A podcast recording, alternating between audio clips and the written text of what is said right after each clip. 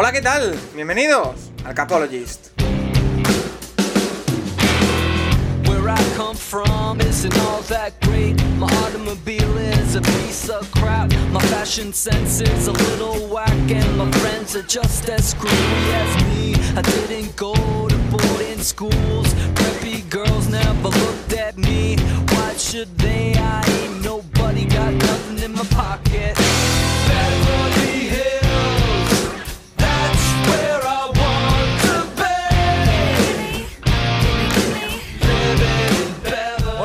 Bienvenidos una semana más al Capologist, tu podcast sobre NFL más interactivo, en una semana en la que tenemos que volver a hablar de partidos internacionales, pero porque vamos a intentar sintetizar, vamos a intentar eh, debatir y proponer todas las opciones posibles y prismas eh, disponibles de algo que ha sucedido en las últimas eh, horas, en los últimos días. Estamos grabando el día 20 de julio y es que se pusieron a la venta ayer día 19 las entradas para ese partido en Múnich, ese partidazo entre los Tampa Bay Buccaneers de Tom Brady y los Seattle Seahawks y hubo jaleo porque mucha gente se quedó sin poder optar a entrada. Ha habido cierta polémica por la posible eh, aparición de bots que han dejado a mucha gente sin entrada y muchas entradas ahora mismo ah, en reventa a un precio eh, pues desorbitado. Así que vamos a intentar poner un poco de luz sobre lo que pasó y también eh, con nuestro querido Fidel Márquez de Stripes.es vamos a intentar ver qué se puede hacer a partir de ahora si es que alguien eh, quiere ir al partido, cómo se puede hacer de forma segura y, para poder asistir a ese primer partido en, Alemania. Eh, pero además de eso, como siempre, vamos a hablar eh, mucho de NFL porque aunque seguimos a la espera de los training camps siguen ocurriendo cosas en la NFL. Así que charlaremos como siempre, responderemos a todas vuestras preguntas con el elenco habitual. Rafa Cervera, arroba Rafa Cervera 22 en Twitter, ¿qué tal? Excelentemente bien, Paco Virués, eh, bueno, un poco consternado, un poco apenado, ¿no? Por toda la gente de Seahawks y de, y Buccaneers que pensaba que iría, que, podría salir en el sorteo, digamos, para, para, conseguir las entradas, que se había apuntado temprano y que al final se ha quedado sin entrada. Y, vamos a ver a cuánto se pone la reventa, pero bueno, es que estamos hablando ya de un espectáculo que, bueno, yo si fuera de NFL es que pondría ya en internacional todos los partidos que tocan de esa decimoséptima jornada, los pondría todos en internacional, porque está claro que aquí la NFL, sin quererlo, en realidad sin quererlo, sin planificarlo, se ha encontrado con un impresionante. Sí, eh, lo estábamos diciendo que la NFL aceleraba por los partidos internacionales y quizás esto es una razón para seguir haciéndolo. Pero bueno, una de las personas que no ha conseguido entrada para ese partido, Nacho Cervera, arroba Nacho Cervera 6 en Twitter. ¿Qué tal? Bien. Eh, ¿Quién iba a pensar, Nacho? ¿Quién iba a pensar, Nacho, que Drew Locke iba a generar tanta expectación? Eh? Sí, Drew Locke. que a ver si juega el partido. Ya veremos. sí, bueno, bastante cansado la semana, pero, pero muy bien, la verdad. Y bueno, lo de las entradas. A ver, eh, ya era esperado. Sinceramente era esperado. yo me lo esperaba. Siempre te queda la esperanza de tal, pero bueno, siempre hay un plan, hay un plan B que ya veremos si sale o no, pero, pero bueno, era, era, muy complicado que saliera con eso, con la cantidad de gente que había y la cantidad de otros tipos de personas también, no físicas. Eh, a mí me maravilla, Paco, perdona que te interrumpa, eh, el aspecto analógico de, Nacho. Es como casi como un robot hablando aquí. No, no, tengo la entrada para ver los hijos, pero bueno, ya me lo esperaba y lo acepto y está. ¿no? O sea, la capacidad de análisis de las cosas. Es, es, maravilloso lo que tiene Nacho. A mí me ha sonado más bien. en bici aquel día, eso sí. A mí me ha sonado más bien a rueda de prensa de futbolista después de perder un partido. Pero bueno, eso para, otro momento. Eh, Santiago Tomasi, arroba el box de Tomasi en Twitter. ¿Qué tal? Muy buenas, pues aquí estamos, la verdad. Una semana tranquila por mi parte. Lo siento por aquellos fans que se han quedado sin entrada, que es una putada muy grande y más por el tema de que la reventa va a ser cara de narices.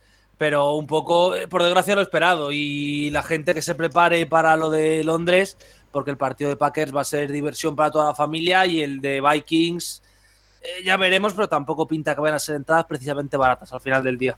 Bueno, eh, habrá que, estar pendientes y por supuesto iremos informando. Eh, no lo vamos a retrasar más, así que vamos a conectar con las dos personas que tenemos ya para acompañarnos y ayudarnos con, esto, pero antes, recordaros como siempre que este podcast, el Capologist, lo patrocina stripes.es, que os lleva a ver NFL fuera de Europa, en concreto a Estados Unidos, aunque alguna cosita tienen también con, con Londres y que siempre si vais de nuestra parte eh, arroba le podéis decir en Twitter o por donde sea, a los amigos de, Trips Hispana en, en Twitter, que así se llaman los amigos de, Stripes, pues eh, podéis viajar con ellos a ver NFL y como siempre eh, tenéis esos 50 euros de descuento y nos ayudáis también a demostrarles que, vais de nuestra parte. Así que poco más que, decir. Y para hablar del tema que nos incumbe en esta semana y quizá el más importante de los últimos 7 días, no lo vamos a hacer nosotros solos. Estamos con Nacho, con Santi, con Rafa, pero hemos querido incorporar a dos actores más a esta conversación, dos actores protagonistas. Uno, porque ha vivido el suceso del que vamos a hablar y otro, porque es nuestro experto de cabecera para este tipo de, cosas. Eh, la primera persona con la que vamos a hablar, y que también lo conocéis eh, todos, es Alf, de Cañones y Fútbol, de ese programa maravilloso sobre los Tampa Bay Buccaneers en castellano, y que hoy le felicitamos, porque estamos grabando día 20 de julio, es su cumpleaños. No vamos a decir la edad por privacidad, pero eh, ¿qué tal? Muy buenas, Alf. ¿Qué tal? Encantado, un placer y muchísimas gracias por invitarme. Ya hemos visto que en YouTube eh, hiciste un vídeo sobre toda esta temática, que para el que no lo sepa, bueno, ahora lo explicaremos, pero eh, básicamente ha sido el lío que ha habido con las entradas para poder ir al Allianz Arena, ese partido entre Tampa Bay Buccaneers y Seattle Seahawks, eh, que ahora explicaremos un poco, pero antes quiero presentar a nuestro experto en viajes, ¿quién si no? uno de los copropietarios de Stripes.es, que bueno, ya lo conocéis todos y lo hemos comentado al inicio del programa, Fidel Márquez, ¿qué tal? Muy buenas.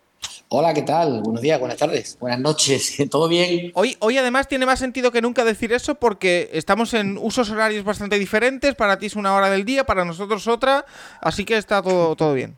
Sí, cuando estamos de vacaciones pasan estas cosas, que al final podemos estar en horas distintas.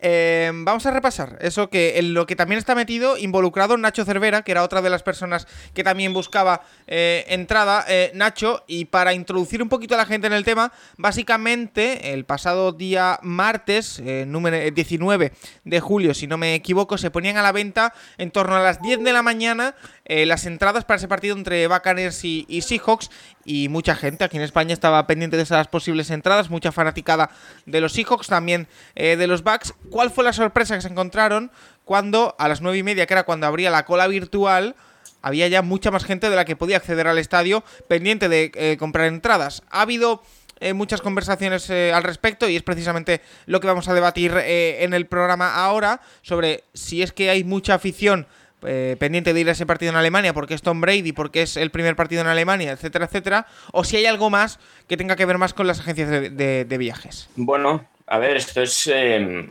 o sea, esto pasa siempre, realmente. Em, un eh, Alfa había hecho un vídeo en YouTube explicando un poco el tema.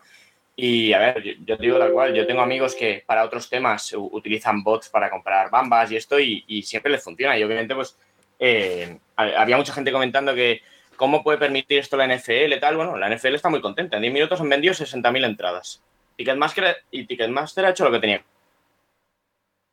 que habían acordado para cada zona del estadio. Luego ya lo que pase con esas 60.000 entradas es otro tema. ¿Que se podrían hacer nominativas? Pues sí. ¿Que se podrían hacer de otra manera? Sí, claro, pero, pero realmente eh, la, NFL está, encantada con, la, con la forma de vender las entradas y ya digo yo que el Packers Giants que sale unos días, pues va a ser el mismo show en Londres. Y a ver, realmente, sí, obviamente que eh, en Alemania, eh, obviamente hay mucha afición y tal, pero obviamente, eh, ya te digo, yo a toda la gente que conozco cercana, más o menos de aquí, de Seahawks España, Seahawks Alemania, yo les pregunté, también le pregunté a Alf, hubo algunos que estuvieron en la misma situación que él, que ahora explicará, y bueno, pues es lo que hay, realmente. tú puedes utilizar un bot fácilmente, pero, bueno, programable para que a las nueve y media haga todo show y te coloque en una situación que, manualmente pues siempre va a ser un poco de delay es lo que hay. Pero bueno, obviamente ahora en la reventa las atrás están en el precio que están, pero, pero bueno, ya, ya es la situación y, no me parece nada nuevo ni nada que, no haya pasado antes. perdón, que interrumpa. Este, una pregunta para Fidel, ya que tenemos, bueno, que gracias, eso tener un especialista en el Capology, siempre intentamos tener especialistas en diferentes temas y tener uno en ticketing ya es la repera con solo dos años de existencia, ¿no? De nuestro podcast. Pero preguntarte, Fidel, un poco, ¿en Londres se sigue el mismo procedimiento que se ha seguido para este partido de Múnich? ¿Qué pasa en la NFL con tu experiencia en Estados Unidos? O, la, pregunta es si han hecho algo raro o diferente eh, los alemanes, la NFL en Alemania para este partido. Ah, es que se ha producido la, tormenta perfecta. Eh, no ha pasado nada raro. Eh, otra cosa es que sea justo o injusto, pero raro no es. Esto ha pasado todos los años en cuanto hay un partido de alta demanda. Aquí hay, un, hay una circunstancia especial que es que, llega el primer partido eh, en Alemania. Creo que, que el aficionado español, a, bueno, español y el que no es español, ¿no?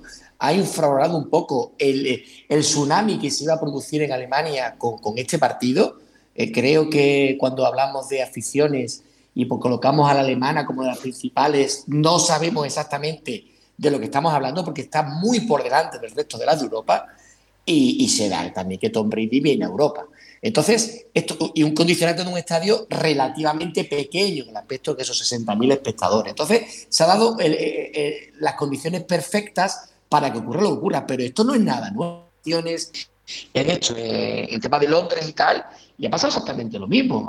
En vez de una hora, a la hora y media ya hay entradas. De momento, la entrada para Packers de un campo de 62.000 espectadores, más de, más de 50.000 ya están vendidas, entre abonos, Premium, Hospitality, y van a quedar entre 8 y 9 mil entradas, no va a quedar más. ¿eh? Para el 26. Pero sí es verdad que es un poco injusto, pero estaba de acuerdo con Nacho en que a la NFL esto se la pela. Es más, contentísimos, contentísimos, porque os recuerdo el, concepto americano de que cuanto más valor tiene una entrada, más valor es el espectáculo, ¿eh? Cuidado con eso. Eh, Alf, vamos a situarnos en lo que te ocurrió a ti, que tenemos ese vídeo en tu canal de YouTube en el que vienes a decir un poco lo que ha dicho Nacho, que al final eh, la situación de la NFL es que eh, le ha cedido esa explotación de las entradas a Ticketmaster y están todas vendidas en nada de tiempo. Eso no es problema, pero eh, es un poco, eh, mostrabas tu indignación en ese momento, no sé si ya lo has digerido un poquito más. Sí, eh, sí, sí, sí, sí, lo he digerido. Eso lo tenía que, digerirlo y tenía que exponerlo, me lo hacía encima, ¿no? No podía callarme. De hecho, el vídeo que está en YouTube, pues tiene dos partes. Una parte más caliente de, bueno, pues de eso de clamar al cielo por algo imposible y algo que tampoco se puede remediar y otra ya asimilándolo y sabiendo por lo que, lo que decís. O sea, esto es un negocio. O sea, la NFL no es un deporte, mm, más, más allá de los aficionados, va mucho más allá de todo esto. Esto es negocio, esto es business y esto es money. Y es money para los equipos, para la NFL, etcétera, etcétera. Entonces, NFL, expansión, expansión internacional, estupendo, pero no la hace la, NFL, no da puntada sin aguja. La NFL es esa, esa empresa que es capaz de mantenernos en mayo, en junio, en julio, en agosto, pues pendientes de la liga. O sea, eh, no, hay, no hay liga en el mundo que, que, estés tan pendiente con tanta noticia. Y esta es una de ellas. Es decir, ellos tienen que sacar dinero pues por, por las entradas y lo sacan. Lo y entonces la NFL hace lo que tiene que hacer, es vender todas las entradas. Porque eh, hace lo que tiene que hacer, que es le encargan vender las entradas y las vende porque habrá gente que estará ya eh, al tanto de lo que ha sucedido, pero si nos puedes hacer un mini resumen de qué fue lo que te encontraste. Sí, Muy, sencillo. Día 19 sale, bueno, pues, eh, anuncian, hace tiempo anuncian que van a venir eh, los Buccaneers, el último partido en teoría de Tom Brady tras la vuelta. Aquí en el suelo europeo, pues toda la fanaticada europea, pues podemos ir a verlo, sean de los Buccaneers, no sean de los Buccaneers, o sea, de lo que sea, ¿no? O de los Seahawks. Pero eh, sale el día 19 y se pone como fecha el día, el día a las 10 de la mañana tienes que tener una cuenta de Ticketmaster.de, porque es en Deutschland, es en, Múnich, y todos haciéndonos una cuenta de, Ticketmaster.de. Eh, muchos ya estábamos desde las 8 de la mañana intentando, bueno, pues eh, con el contador marcha atrás, eh, y a las 9 y media, media hora más o menos antes de, salir, pues ya entras en lo que es una especie de sala de espera, ¿no? Sala de espera para poder abrir, ya no es la cuenta atrás, sino se convierte en una sala de espera. Y en la sala de espera te dice ahí un número de posición en la que estás que van a ir entrando poco a poco, en teoría, para que no se colapse la página, etcétera, etcétera. No hay ningún orden eh, preestablecido porque había gente que estaba después que tenía números mm, de orden eh, anteriores. Y claro, ¿cuál es la, nuestra sorpresa? Nuestros, la taberna del Grog, los grupos de Telegram que tenemos, de cañones y fútbol. Eh, bueno, pues algunos que tenían hasta el 500.000, 600.000, 700 y pico mil tenían algunos. Y nos, ostras, eh, ni, de, ni de broma, ni de broma. O sea, vamos a llegar. Yo digo, leches, me, tengo el 13.000, yo creo que llego.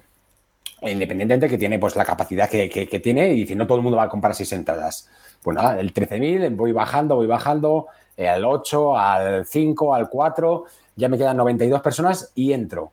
Y eso es, vamos, es eh, eh, amor, a morir por Dios. O sea, eh, ¿dónde? Sí, es seis. Queríamos coger seis, porque yo cogía el máximo para poder coger mis. Porque se pueden seis o- por persona, que eso es importante. Máximo, que- máximo seis, máximo seis. Entonces, ¿de cuántos? Ah, pues mira, me sale por de pre- pre- de predeterminado 115, que era justo más o menos la horquilla que teníamos nosotros. Le voy a, le doy seis juntas, digo, estupendo, pagar. Eh, ¿Tarjeta o PayPal? Mm, Tarjeta. Venga, ya tenía hasta copiado en el, copiado el copia-pega del número de tarjeta para no tardar mucho. O sea, ya tenía hasta copiado, tenía preparado eso. Lo voy a poner, caducidad, CVC, pones todo, eh, error. Digo, bueno, espérate, se vuelve otra vez a la pasarela de pagos, venga, pagar, error. O sea, justo la pasarela de pagos se corta. Y ya lo intento una tercera vez y ya me dice que ya no están esas entradas, que me ofrecen cuatro por un lado y dos por el otro.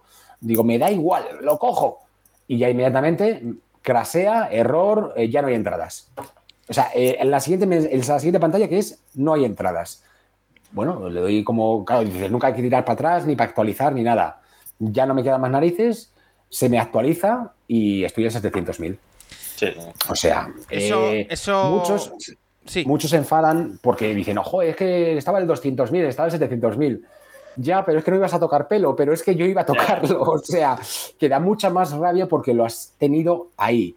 Y yo no sé, cuando tú compras eh, tickets para, pues bueno, para un teatro, lo que sea, en entradas.com o en cualquier cosa, dices, oye, venga, y se te quedan en la cesta. Si hay un fallo en la pasarela de pagos, eh, se te quedan en la cesta y puedes, se te reservan o se te bloquean durante 10 minutos. No, no ha pasado. Esto parece que es como que alguien ha entrado y ha cogido las mismas entradas y ha pagado antes que yo, o, o lo que sea. Sea como sea, pues eso, el resultado es que, mm, y estadísticamente es una cosa que a debatir y que os lo lanzo también a vosotros, es decir, eh, de tantísima fanaticada española que ha intentado ir, ¿conocéis a alguien que tenga un Eh, yo no, y creo que Nacho tampoco que tiene a la parte de los Seahawks por, por otro lado. Quería preguntarte, Fidel, eh, has dado Yo de un pri- Seahawks Sí. de Seahawks España conozco a uno que, consi- que consiguieron. Sí, se han, co- se han conseguido, ¿eh? Hay gente que ha entrado, ¿eh? Hay gente que ha entrado, puesto Sí, 10.000 más o menos. pero- Yo lo que creo, yo lo que creo que lo que le ha pasado a Alf, Alf, ¿verdad? Se llama así, creo que sí. ¿eh? Sí. Alf, eh, yo creo, en mi modesta opinión, que ha sido un tío súper afortunado por estar en esa parte de la cola y luego has tenido muy mala suerte a la hora del pago. De verdad, te lo digo porque a mí me ha pasado otras veces que lo mismo que tú, obviamente, en, en partidos de menos intensidad, menos, menos demanda, y es verdad que no me ha recogido el pago por un problema de mí, simplemente porque mi banco me lo ha rechazado por gilipolleces, que he tenido que llamar al banco, oye, ¿qué tal? Sí, pero es que Ticketmaster Alemania puede ser que no, que no, no esté reconocido dentro de la lista, que tenga tu tarjeta. Mi profesor es bancario, ¿eh? Mi Ah, pues profesión entonces, es pues bancario. entonces, sí, sí, sí, pues entonces, O sea, te quiero decir. Lo, lo tenía, tenía los límites, tenía Sí, sí, todo. o perfecto, sea, perfecto, perfecto. Sí, sí, no, yo te quiero decir que. Pero sí, te entiendo, te entiendo. que me ha pasado otras veces, es decir, y, de- y de, y de cambiar de tarjeta y automáticamente eh, conseguirlo, ¿vale? Eh, eh, creo creo que, que, lo que os decía antes, que ha habido un cúmulo tal, tal de, de- de, bueno, de, de- de causas que, claro, eh, es indignante, pero que yo conozco gente que se ha trincado, ¿eh? ha trincado un par de entradas. Pero. Fidel, ¿los alemanes no iban a Londres? No, los alemanes, los alemanes llevan 25 años esperando este partido, ¿vale? Y yo te digo que habrá muchos bots, habrá, los va, los Sí. va a haber, ¿vale? Los va a haber. Pero yo te aseguro que hay un montón de alemanes que estaban como nosotros esperando este día. Claro, pero, pero lo, que, lo que a mí me llama la atención, Fidel, es. Sí, entiendo que haya mucho volumen de gente. Yo entiendo, eh, porque lo habéis. Es algo que me llama mucho la atención en todo este proceso. Eso de la cola virtual, que no es necesariamente el que llegue antes, tiene un alto número. No, no lo termino de entender. Es Mira, aleatorio. Paco, Paco, yo creo que lo hemos hablado incluso en algún pasajero NFL que saldrá en breve. Eh, yo le tenía mucho miedo a este partido, ya lo sabéis. Sí. Había rumores de todo tipo. Eh, Yo, de hecho, tengo un contacto en Alemania que hace tres meses le propuse hacer un negocio con ellos y me dijo que las entradas que quisiera 800 euros. Literal, las tenían. O sea, que, que- obviamente, claro, esto es así, esto, esto es un negocio, pero que la NFL eso se la pela. O sea, que, que eso le da igual. O sea, ¿por qué? Porque eh, ¿vosotros creéis que, que NFL, aparte de cobrar por Ticketmaster por el servicio o pagarle por el servicio, no cobra de esta plusvalía que se vaya a generar? Claro que cobra. Aquí cobra todo el mundo. Lo que, lo que pasa es que, se, que para, para nuestra visión es de no, la NFL ah, se, carga- se está cargando el producto, que, que no, que no, que la mentalidad es distinta. Que una entrada de Super Bowl vale 1.500 dólares oficialmente, entre 1.500 y 2.000. Y no encuentras una entrada de Super por menos de, menos de 7.000. Y eso lo sabe la NFL. y la NFL lo potencia. Y en esto ocurrió lo mismo. Que es injusto, a totalmente injusto. Pero es que, como ha dicho Alf, es que el dueño del cortillo es, son ellos. Y ellos, el hecho, aunque no nos lo creamos, aunque pensemos que, que, que, que el aficionado europeo está enfadado por esto, el aficionado europeo que tiene la entrada siendo un privilegiado y, y, el año que viene va a haber más hostias por entradas, aunque no lo creáis. La gente no, que la gente no las compre. ¿Habéis visto la entrada de Frankfurt-Barcelona, Paco? Sí. ¿Viste lo que hicieron en Barcelona? Sí, sí, sí. En, entradas de, de, de, cuarto, de octavo final de Europa League, 800, 900 euros. Para ellos, para su economía y para, para el evento, es como si tú y yo nos gastamos 40 euros, literal. Y publicidad Literal. gratis, publicidad Total. gratis, que se, que se hable, que se hable. Cuando Totalmente. vas viendo ahora hoy en, en webs de estas secundarias, una, ocho veces, la de 95 claro. euros costaba 800 pavos. Pues Pero tú crees que no se va a vender, se va a vender, ¿eh? Se va a vender. Sí, claro que se va a vender, el, el estadio va a estar hasta arriba, obviamente que va a estar hasta arriba. Claro. Y, a, y, aunque haya vacíos, sitios vacíos, yo me acuerdo el, el, último partido de Londres de los, de los Buccaneers, me, me contaban y veía yo que había, había eh, sitios vacíos, que estuve ahí también además eh, cuando conocí en persona a, a Rafa, ¿no? Eh, que yo fui con Spanish Ball con, con, tema de pase de prensa y eso. Pero, pero aunque haya unas 10, 50, 100, 100, 1000 vacíos, da igual. Si es que le sale wow. profit. Le sale está profit. Claro, está claro. Y aquí vemos lo, lo, que hemos comentado bastantes veces, por qué los Jaguars quieren jugar más de un partido en Londres, porque ganan más dinero jugando en Londres que jugando en Jacksonville. Claro, claro cuando se llena más.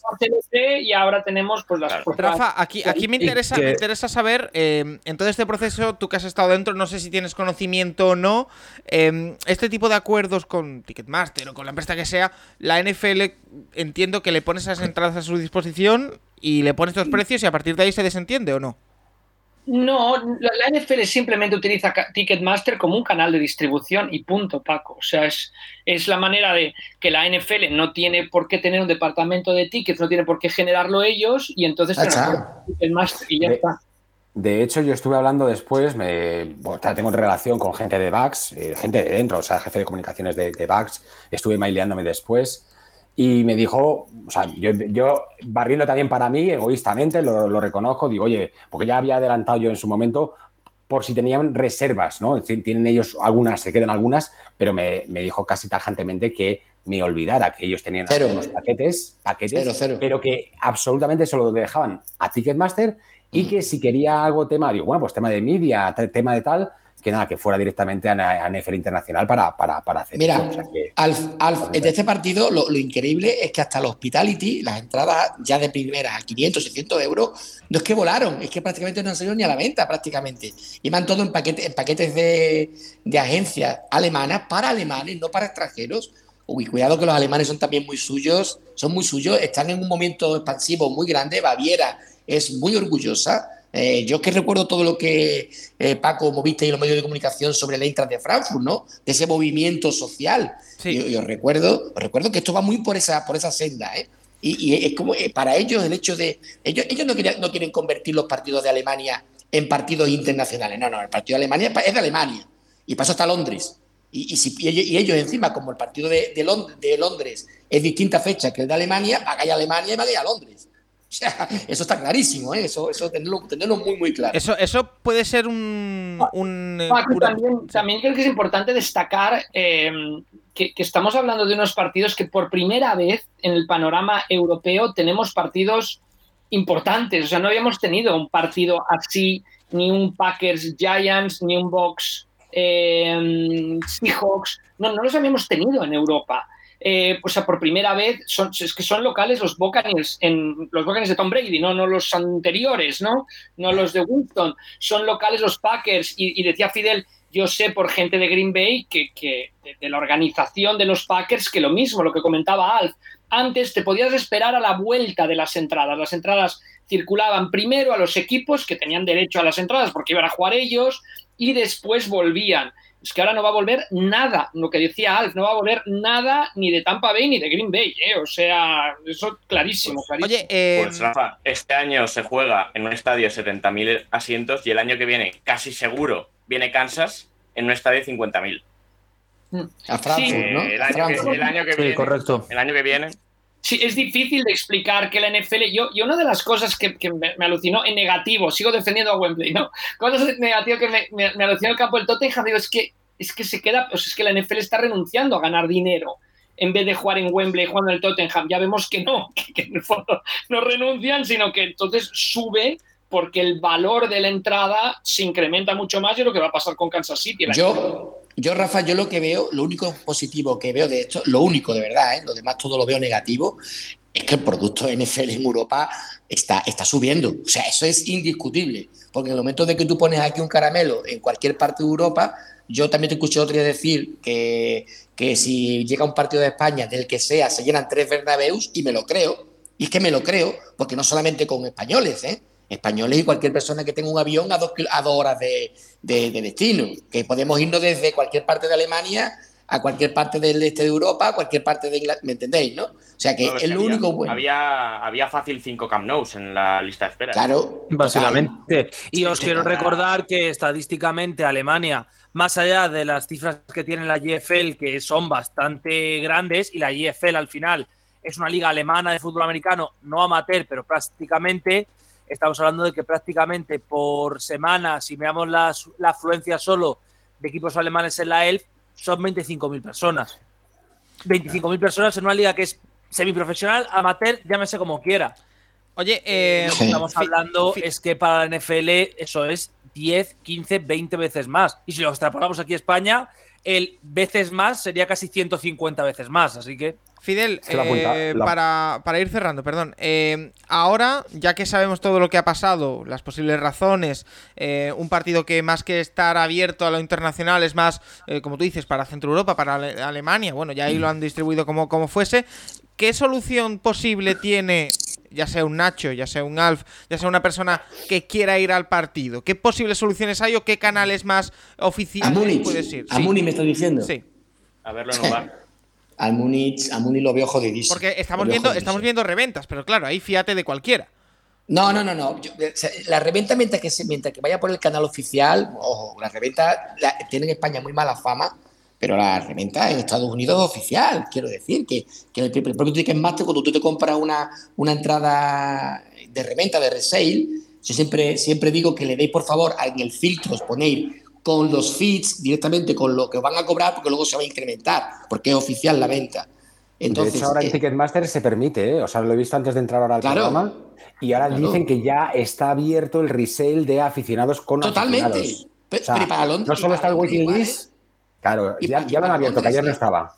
Otra cosa, por ejemplo, el tema Viagogo, que lo, hemos explicado también en un programa que saldrá de, de Pasajero NFL, donde esas personas lo que hacen es, yo me quedo con tu dinero sin tener la entrada y ahora te la voy a conseguir. Y cuidado, porque a lo mejor te la consigue. Cuidado con eso, que eso es distinto. Pero esto es oficial. Entonces, eh, soluciones, lo veo jodidísimo. Es que, de verdad, mm, me sabe mal decirlo, pero es que cuando tienes un espectáculo donde caben 60.000 y hay 600.000 personas que tienen que entrar, pues entrar el que tenga más dinero. ¿Qué es jodido? Pues claro que es jodido. Como es jodido la Super Bowl, como es jodido la escala de Milán, como es jodido el, el derby de Kentucky y como es jodido ir al Master de Augusta. ¿Me entendéis? Yo lo que creo que hemos pecado en la, la, yo, yo he escuchado durante estos meses, Paco, a muchas personas decir, yo ya tengo todo comprado, tal, como si ir a Múnich es como si era ir a ver al recreativo. ¿Entiendes? O sea, voy allá, allá, voy a comprar mi entradita y bueno, y si me cuesta 100, da igual pagar 200, porque eso es lo que ocurre muchas veces, en una entrada de 100 pagas 200 y te lo tomas como si has ido a cenar, a ver un partido y cenar, ¿vale? Pero es que esto, si vais de va a ver el Real Madrid contra el Liverpool, ah, yo me compro la entrada, yo, yo me compro el viaje, ya conseguí una entrada, no, no, eso va a costar trabajo y lo veo, ¿verdad? No quiero descorazonar a los que queráis, pero lo veo muy difícil. Es un cambio de mentalidad, ¿eh? o sea, yo creo que esto es un golpe de realidad para mucha gente. O sea, lo que he empezado diciendo, que esto es un negocio. O sea, no nos olvidemos que es muy bonito el fútbol americano, es un deporte que maravillas. Yo amo con, con, locura, pero es un negocio y aquí está. O sea, lo de dar todo por hecho de, por lo que dice Fidel, o sea, que, es así. Y lo que decía Rafa Cervera, o sea, es decir, eh, los equipos desean jugar fuera porque tienen mucho más claim, tienen mucho más público y mucho más. O sea, Tampa, por ejemplo, hace tres años, antes de que estuviera Tom Brady, había más aficionados en el, del equipo rival, en el Ray J, que a propios aficionados de Tampa. O sea, Correcto. Están deseando, están deseando salir. ¿Por qué? Porque, porque hay mucho más hype, hay mucho más publicidad, hay mucho más ingresos. Con lo cual, eh, esto es, eh, hemos pecado todos, yo el primero de ilusión, yo soy el primero que me ilusiono por cualquier cosa el primer día, porque mm, es mi espíritu. Eh, pero, pero es así, me da pena por la gente, por mis grumetes, por todos los que habían eso, pues cogido vuelos y muchos, oye, que aún así, Múnich es precioso, el tailgate va a estar ahí, porque el tailgate está fuera del estadio y el ambiente va a ser espectacular, como siempre. Eso es o sea, si no lo vamos a ver en directo, pues ya está. Eh, bueno, eh, yo debo decir que me encuentro entre esas personas que tienen ya viaje y hospedaje eh, y habrá que ver qué, qué, pasa con los pases de prensa. Pero eso, eso será en otra ocasión. Esa, es, ese es el último plan, ¿no, Paco? Bueno, el mío es el único. Yo no, yo no he ido ni a por entradas. Eh, Así que, bueno, a esperar. Si no, lo pasaremos bien en, en Múnich. Eh, Alf, sí, sí. Eh, te dejo ya que sé que tienes una celebración. Rafa. Sí. Paco, solo de destacar aquí a una cuña publicitaria Stripes, pero la importancia, que lo he dicho desde que empezamos con esto, de, de que te consigan la entrada. O sea, es que... Es que parece Rafa, muy fácil. Rafa, te vamos, te vamos a hacer. Bueno, ya, pero, pero ¿y quién te consigue la entrada? Y, y cada vez yo he tenido relación con la NFL, cada vez tengo menos, prácticamente nula, cada vez es más complicado. Rafa, te vamos a meter en el consejo de administración, tienes tu sillón esperando allí. No, no, no, no. Tenés... no, pero, no, pero tienes, tienes, mucha razón. No, creo. no, sobre todo, yo, a ver, de verdad, no, porque no nos dediquemos nosotros a esto, sino yo cuando, cuando me quiero comprar un coche voy a un sitio especialista en coches y cuando quiero un dentista voy a un dentista. Entiendo que el tema Londres es muy apetitoso hacerlo de manera individual, ¿eh? eso es más, yo animo a mucha gente que lo haga. Lo que pasa es que hay ciertas cosas donde sí es verdad que hay que hacerlo con una manera más, más segura, pero es normal. Yo he pecado igual ¿eh? en, en, otras cosas en mi vida. He dicho voy a ir seguro y luego me he comido lo que me he tenido que comer. ¿Vale? Pero que sí, que sí es verdad que, que cuando estás con Strike con otras agencias que hay y tal, te aseguran al 100% la entrada, eso tiene un valor. Obviamente nunca un valor de 800 euros. ¿eh? Eso quiero, quiero que quede bien claro porque me parece obsceno, obsceno que una entrada de 100 euros se ponga a 1000 euros. Eso es una obscenidad. Y quiero dejar claro mi postura, y creo que la postura de cualquier aficionado, que aunque es la realidad, no, no es justo. No es justo porque entonces hacemos esto para, para clases altas. Elitista, cuando esto no sí. es, exacto, cuando esto no es para clases altas, y una de las cosas que hacemos en Stripes es poder acercar eh, sueños a personas normales, como soy yo, como puede ser tú, Paco, Rafa, quien sea. Lo hablábamos, para ese, para ese dinero te vas a Tampa. Mira, esa, esa, esa, era, esa era claro, mi, mi, última claro, reflexión. hablando. Que, Incluso eh, sí, hay- sí. hay si gente está todavía más lejos y te sale a cuenta. Está claro. Así que bueno, ahí lo dejamos. Alf, eh, lo que te decía, te dejo que te vas libremente a celebrar tu cumpleaños. Muchas así gracias. que gracias por pasarte por el Capologis y que bueno, que haya suerte en esas segundas intentonas a ver si nos podemos ver Sí, todos en Múnich. hay, hay por ahí, pues como tú, más o menos. O sea, otras opciones, pero claro, no para los grumetes, solo para, para algo. El capitán, para el capitán. Ánimo, para el boss, solo para el boss. ánimo a los juguetes también. Sí. Sí. Sí, yo se lo, se lo doy de vuestra parte, ahora se los escribiré en la taberna. En el, fondo, eh, en el fondo es el precio del éxito. ¿no? Me he ganado una ya. Super Bowl, mira, ahora cuesta más ir a, a ver partidos en Europa. es así, es, También, es verdad. Alf, ¿quién, ¿quién iba a decir a vosotros que se pelearían por ver a vosotros? eh? También te digo. ¿eh? También, también, también, también es verdad. Pero oye, bienvenido sea, bienvenido sea. Y, pero lo que no tenemos que olvidar es disfrutar de este maravilloso deporte, que, que no perdamos la vista de ese, de ese aficionado eh, amante de, de las jugadas, del fútbol, de la pasión, de las historias de superación y de todo esto, que, que esto a veces te enturbia los ojos como, como aficionado porque te da mucha rabia. Pero el fútbol debe seguir, so must go on y nos vemos. Alf Colmenar, te espero la próxima, espero que con mejores noticias para los Sí. Bucks y para ti y para todos. Seguro. Ojalá nos veamos en Múnich. ¡Hala! Una cervecita. Eh, Fidel, a ti te dejo por ahí. Bueno, no sé si se puede decir dónde estás. Nos lo has dicho en Punta Cana, eh, disfrutando de tus vacaciones. Te agradezco que nos hayas eh, hecho el, el huequito para comentar un poco esta realidad que ha salpicado en los últimos días a todos los aficionados NFL en España, o a la mayoría, que había muchos que querían ir, no solo aficionados de Bucks y de Seahawks, sino gente que le apetecía ir al primer partido en, en Alemania. Y que nada, que te espero con Pasajero NFL, que este viernes tenemos Sí. una entrega. Sí, porque tengo aquí dos personillas pequeñas que me miran mal diciendo que se quieren ir al buffet libre y luego a la piscina. Así que abrazos a todos. Gracias, Fidel. Y como ya sabéis, eh, con Stripes.es, que es nuestro patrocinador del podcast, podéis ir a ver eh, fútbol americano a Estados Unidos. 50 euros de descuento si vas de, parte nuestra. Así que bueno, viendo, viendo, cómo se están poniendo las cosas de, de precio, no es mala, mala idea. Bueno, ya hemos repasado el tema Múnich, el tema Alemania y ahora vamos a hablar de otros temas, porque ha habido más cosas, más sucesos en la NFL. Eh, el primero, el que ya repasamos la semana pasada, Nacho, que dejamos pendiente para esta semana, esos jugadores eh, con franchise tag, parecía que Orlando Brown estaba cerca de firmar, a última hora no lo consiguió y creo que no ha renovado ninguno de los que quedaban pendientes. No, bueno, un poco lo que dijimos, que eh, estaba, era complicado que cualquiera de los cuatro llegase a un acuerdo. Em, lo que sí que eh, dijimos la semana pasada el tema de Orlando Brown, que a lo mejor no se reportaba esto la temporada y tal. Eh, el tema es, los dos Tyrants sí que han firmado el franchise tag, el contrato, tanto Schultz como Gesicki, pero Jesse Bates y Orlando Brown no. Y sí que están haciendo amenaza de, de no jugar, sobre todo Jesse Bates, que vamos a ver eso, porque aparte Orlando Brown sí que hubo una última oferta de los Chiefs, pero es verdad que eh, en números gruesos parecía mucho mejor de lo que luego mirando el contrato era. Había mucho dinero puesto en el último año, no garantizado, fácilmente cortable y el tío, bueno, Orlando vio esa situación y dijo que, no, que prefería esperarse, que, que, no, no, iba a coger un contrato solamente por los números grandes, sino por también por asegurar parte, más parte del dinero. Y bueno, pues a Orlando Brown, si firma el franchise jugará por eso, por un año y a ver qué pasa en marzo. Y lo de Jesse es, vamos a verlo porque eh, básicamente lo que han dicho es que los Bengals le garantizaban muy poco dinero extra aparte de lo que era ya el franchise tag de este año. O sea, creo que eran 4 millones por encima de lo que era el franchise tag de este año. Y, bueno, siempre hemos hablado de que los, propietarios de los Bengals, la familia Brown no es una de las familias más ricas de la NFL, o sea, están en la, otra parte de la lista y que a la hora de renovar jugadores siempre les cuesta. Eh, siempre les cuesta poner dinero encima de la mesa eh, garantizar gran parte de los, de los contratos. Y claro, eh, te pones a pensar en que el año que viene, si todo va bien, hay cierto quarterback con el que van a tener que empezar a negociar. Y vamos a ver esas negociaciones con Burro el año que viene, porque yo no las tengo nada claras. Que si Burro se planta en quiero 200 millones garantizados, los Bengals vayan a ser capaces de tener ese dinero.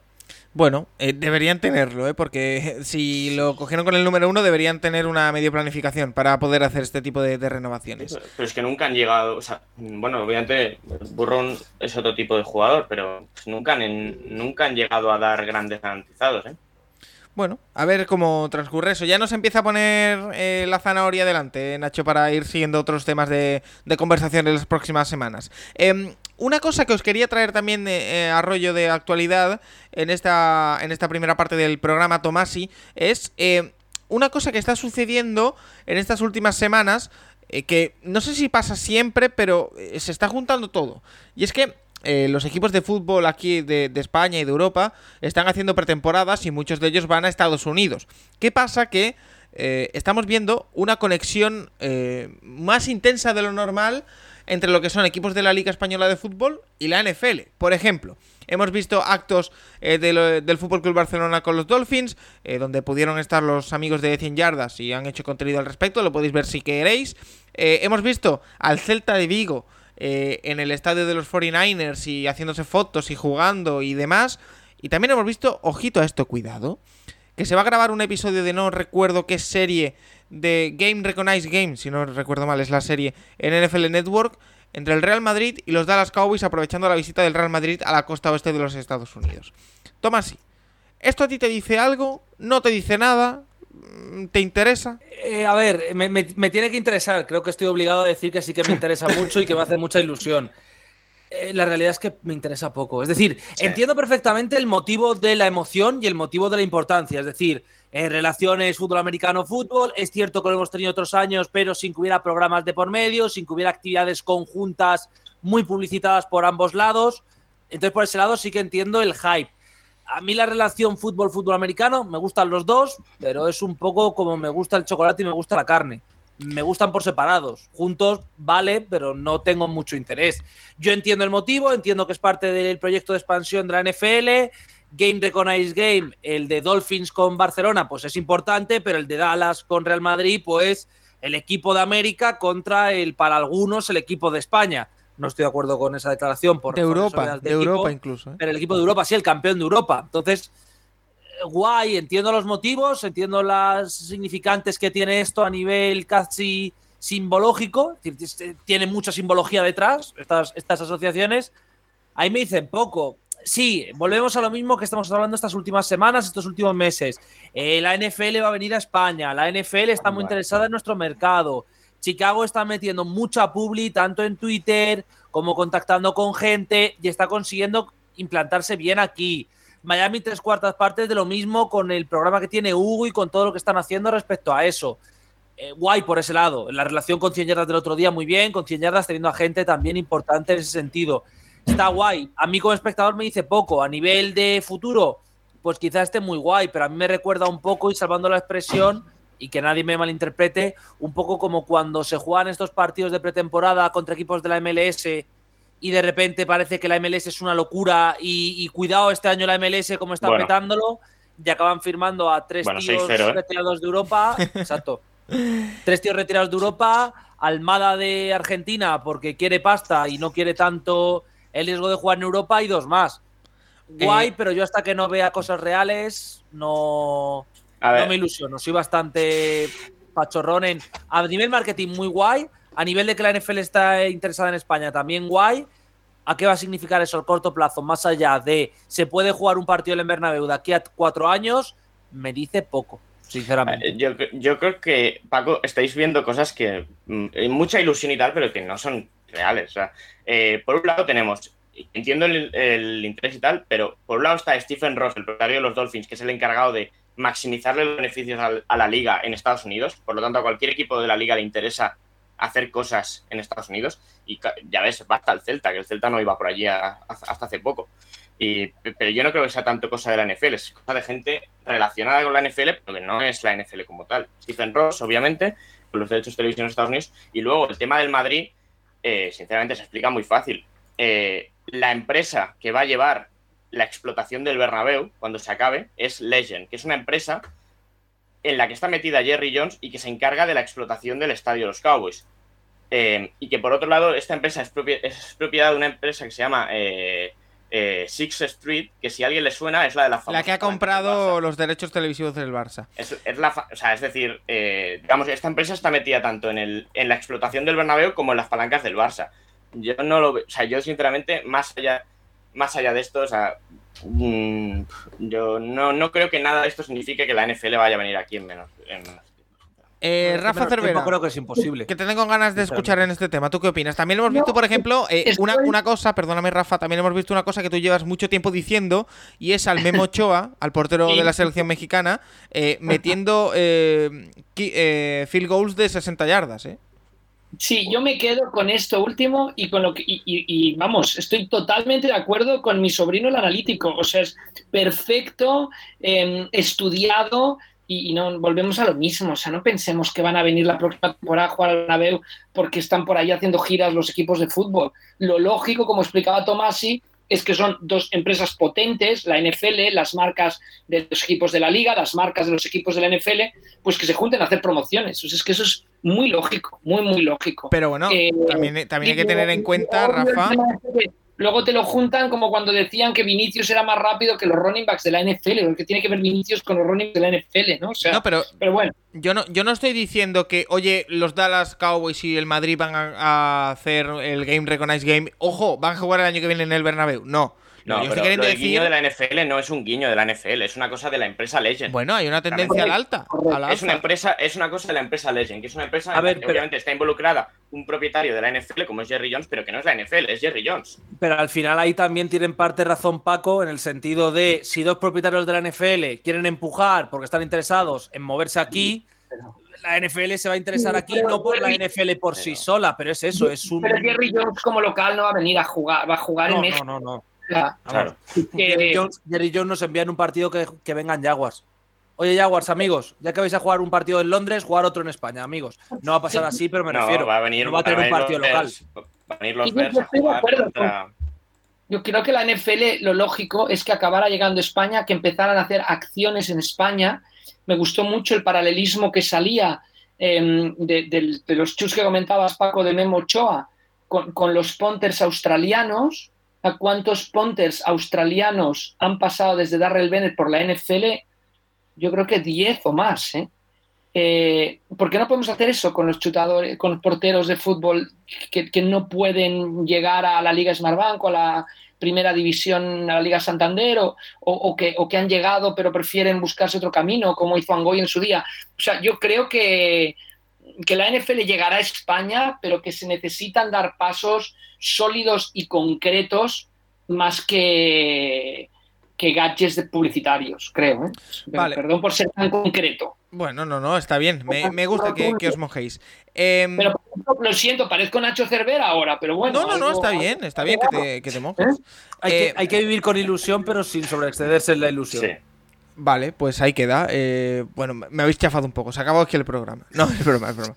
Eh, otro tema que también está bastante trillado y que no voy a entrar a que comentemos, solo voy a dar la última actualización por el que esté interesado. Y es que las últimas informaciones apuntan, todo apunta y son fuentes fiables, a que las sanciones de Sean Watson van a ser ocho partidos. Ya no se habla de un año, eh, son ocho partidos, Nacho, que yo te he visto decirlo. no sé si quieres añadir algo. No, bueno, que eh, ya parecía raro cuando hablaban de un año y luego todos los comentarios que yo he leído en Twitter de gente de NFL Network y tal, siempre hablaban de que si 8, que si 10, o sea, nunca hablaban de un año. Y a ver, eh, tiene que ser ya, es que los training, hay equipos que los training camps empezaron ayer, algunos rookies, eh, creo que yo hoy ya era el primer equipo completo que entraba y el último creo que es el día 26, la semana que viene, o sea, realmente eh, de Sean Watson tiene que presentarse al training camp de los Browns en los próximos días.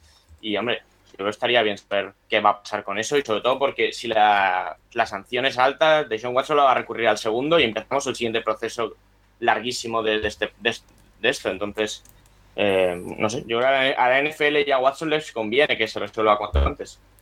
Eh, les conviene, así que seguiremos eh, pendientes. Si os parece, hacemos la primera eh, pausa en el camino para entrar ya directamente en las preguntas de los oyentes. Ya hemos tenido el tema de la semana hoy incrustado en esa parte de, actualidad, en el primer bloque del programa, así que una pequeñita pausa y vamos con todas vuestras preguntas, que hay muchas y muy variadas. ¿Quieres viajar a ver NFL? Hazlo con Stripes, la agencia referencia en viajes deportivos. Si dices que vas de parte del Capologist tendrás 50 euros de descuento. Visita stripe.es y da rienda suelta a tus sueños NFL.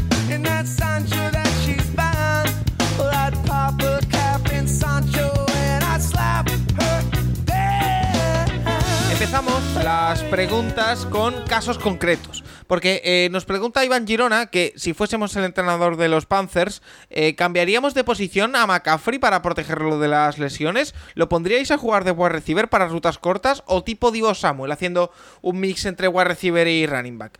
Eh, Tomás, sí, creo que precisamente el modelo Divo Samuel, más que protegerte de las lesiones, te invita más a ellas. Pero no sé tú cómo lo ves.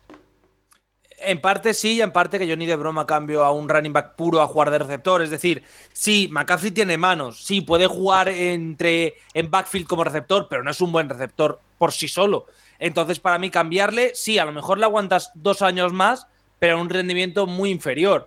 Tienes que asumir qué jugador es y lo que tienes que hacer, si quieres evitar lesiones, es darle menos carga de snaps, pero no puedes cambiar su posición o cambiar su forma de juego. Entonces, creo que lo de McCaffrey lo tienes que asumir y que el problema es una carga de snaps y no una posición en el campo. Tienes a Chuba Howard, Howard, perdón, puedes tenerle varias veces golpeando e intentando penetrar y que McCaffrey reciba menos golpes, pero no cambiarle de posición. Sí, parece más bien que lo que van a necesitar, eh, Nacho, es una estrategia global más que un cambio de posición de McCaffrey. Es que los cambios de posición es que es muy difícil. O sea, sinceramente, McCaffrey es un running back que sano es élite, pero como receptor, sabiendo desde una posición que no sea la del backfield, es que no tiene por qué ser un jugador especialmente bueno.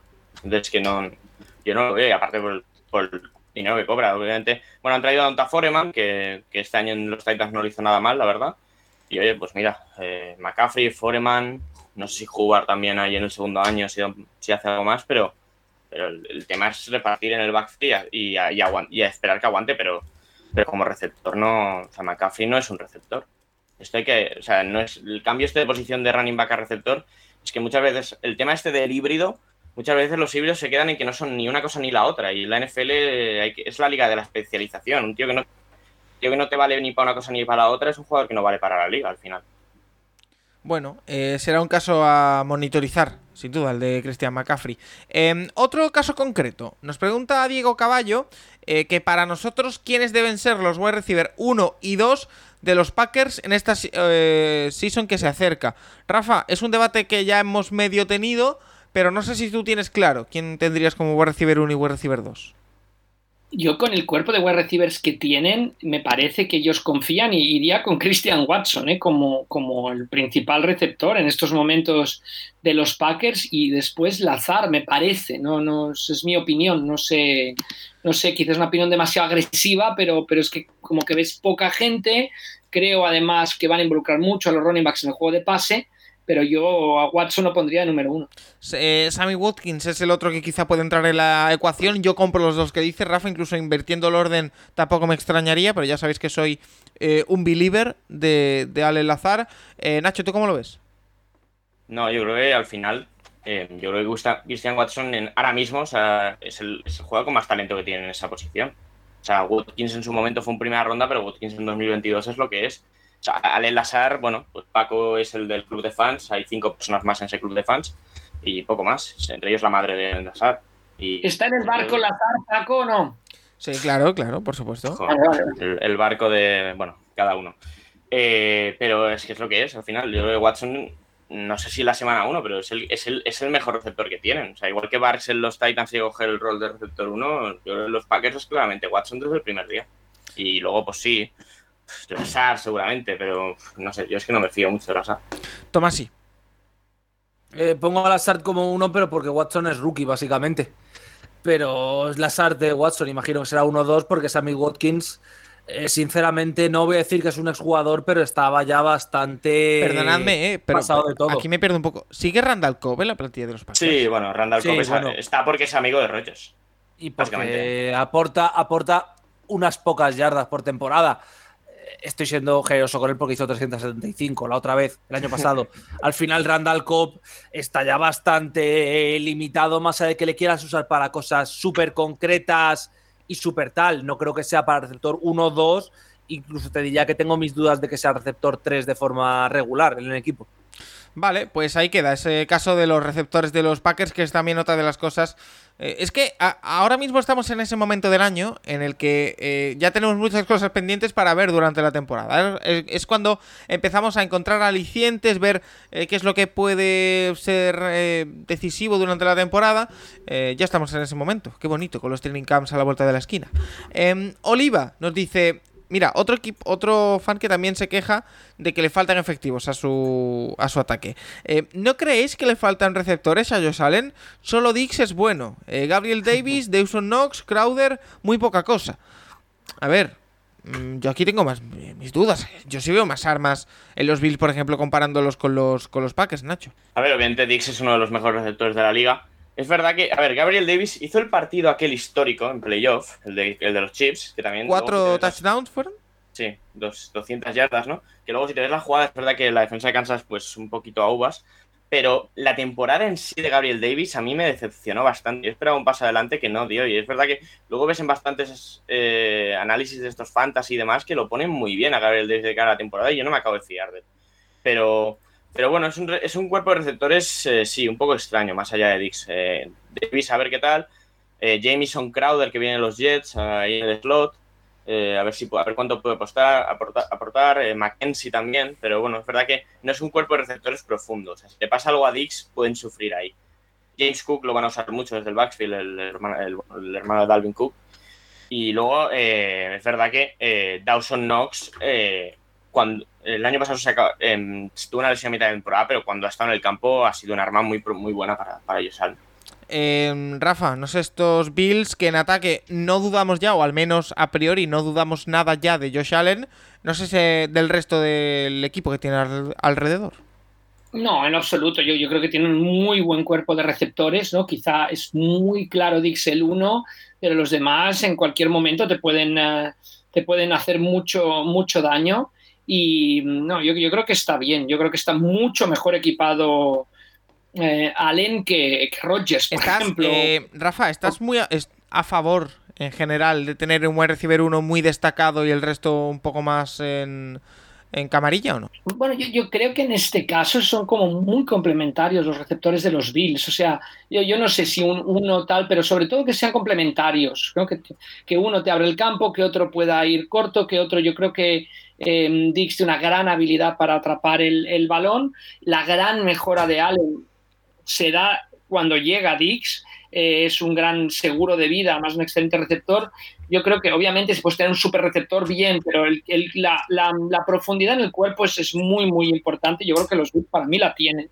Vamos a ver cómo, cómo ejecutan en la, en la temporada. Y otro equipo que quizá no lo tienen son los Kansas City Chiefs porque han perdido a Tariq Hill. Nos pregunta Gaby Cudi que si creemos que Tariq Hill la va a romper en Miami o le ocurrirá, salvando las distancias y las cabezas como Antonio Brown y Le'Veon Bell, que al salir de su zona de confort se la pegaron estrepitosamente. No es lo mismo Mahomes que Tua. Un saludo. Eh, Tomasi, esa dupla Jalen Waddell... Eh, Hill, que tanto está llamando la atención, no es para menos, porque ambos tienen talento a raudales. Eh, detrás tienen a un Tua del que yo espero una muy buena temporada, un salto. Eh, ¿Esperas que Terry Hill brille tanto como lo ha hecho los Chiefs? Hombre, a ver, eh, brillar tanto es difícil. ¿eh? Es decir, claro, al final aquí es un poco donde pongan las expectativas. Si la pones en que prácticamente Tyreek Hill hacía temporadas donde era el mejor wide receiver de la liga, a diferencia casi sideral de la segunda, pues claro, hay un problema. O sea, hay un problema de que no creo que él consiga esas expectativas porque no creo que tenga las facilidades que ha tenido en una ofensiva Andy Reid, más que Tua, ofensiva Andy Reid, para mí es lo importante aquí. Creo que va a ser unas cifras algo menos escandalosas, pero yo no veo el, el drama este que hay mucha gente de cuidado, porque con Tyreek Hill no va a funcionar como con Mahomes, obviamente, porque Mahomes es otra cosa, pero creo que puede funcionar bien, que puede hacer una muy buena temporada. El tema es con qué lo comparamos. Si lo comparamos, obviamente, con Kansas, con Andy Reid como entrenador y Mahomes como QB y hacerse casi es una exageración, pero 2.000 yardas, pues sí, va a defraudar. Pero si estamos hablando de hacer un receptor top 10 de la liga, eh, 1.000 yardas, eh, muchas recepciones y muchos touchdowns, personalmente creo que, creo que es bastante fácil que lo consiga y creo que va a demostrar bastante en Miami. Repito, no tanto como en Kansas, no va a hacer temporadas de 1.500 yardas como en 2018, pero sí va a hacer temporadas como la del año pasado, por ejemplo, yo creo al menos. Así que yo si fuese de Miami estaría ilusionado, sinceramente. Nacho, ¿compras la aventura de Terry Hill en Miami?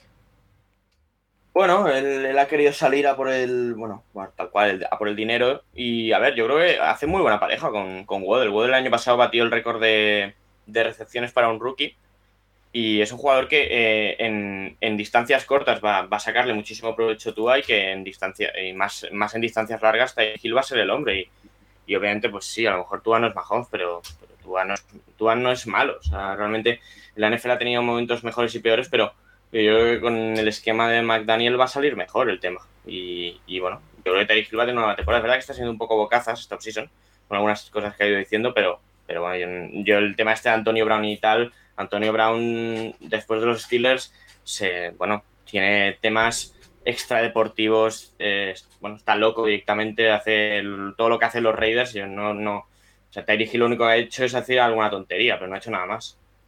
Eh, Rafa, tú que también estás muy pendiente de todos estos tipos de temas, ¿a ti Tyreek Hill en Miami qué te parece? Yo creo que, que, no va a ser lo mismo, ni mucho menos. Estoy de acuerdo con Tomás y no tendrá el genio de, de Reed diseñando jugadas, etcétera, yo creo que, que, no le va a beneficiar el cambio a nivel deportivo. Sí, a nivel económico, como dice Nacho, pero no a nivel deportivo. Mira, ¿tú no confías a nivel deportivo en que pueda ser Mira, yo te, te, pongo un ejemplo. Si tuviera que hacer el draft de la Fantasy, preferiría otros receptores en este momento. Vale. Cuando, cuando estaba en Kansas City, cuando en el momento en que estaba en Kansas City, sí que hubiera ido por él eh, si estaba disponible. Pues lo dicho, ¿tú crees que se va quiero- a caer un quiero- Sí, toma Hago una cosa que quiero que también que no quede como es que tú a tal, sino que es que estamos hablando de que tenía al lado al uno de los mejores genios ofensivos de toda la NFL. Entonces eso afecta, de alguna forma u otra, pero afecta. Sí, estoy también de acuerdo con Nacho que la. eh, bueno, es que es el gran año, es la gran prueba de Tua, porque lo tiene perfecto. O sea, tiene el receptor veloz para ir largo y, y, y Waddle le, ha sacado, le sacó mucho. O sea, Waddle va a mejorar, o sea, debería mejorar. Y el Tyren Eh, lo tiene también, ¿eh? Recordemos. Con, la llegada de Hill. Bueno, sí, sí, sí, y, y que sí que enfadado. Entonces. Y los hay 25 momentos- running backs.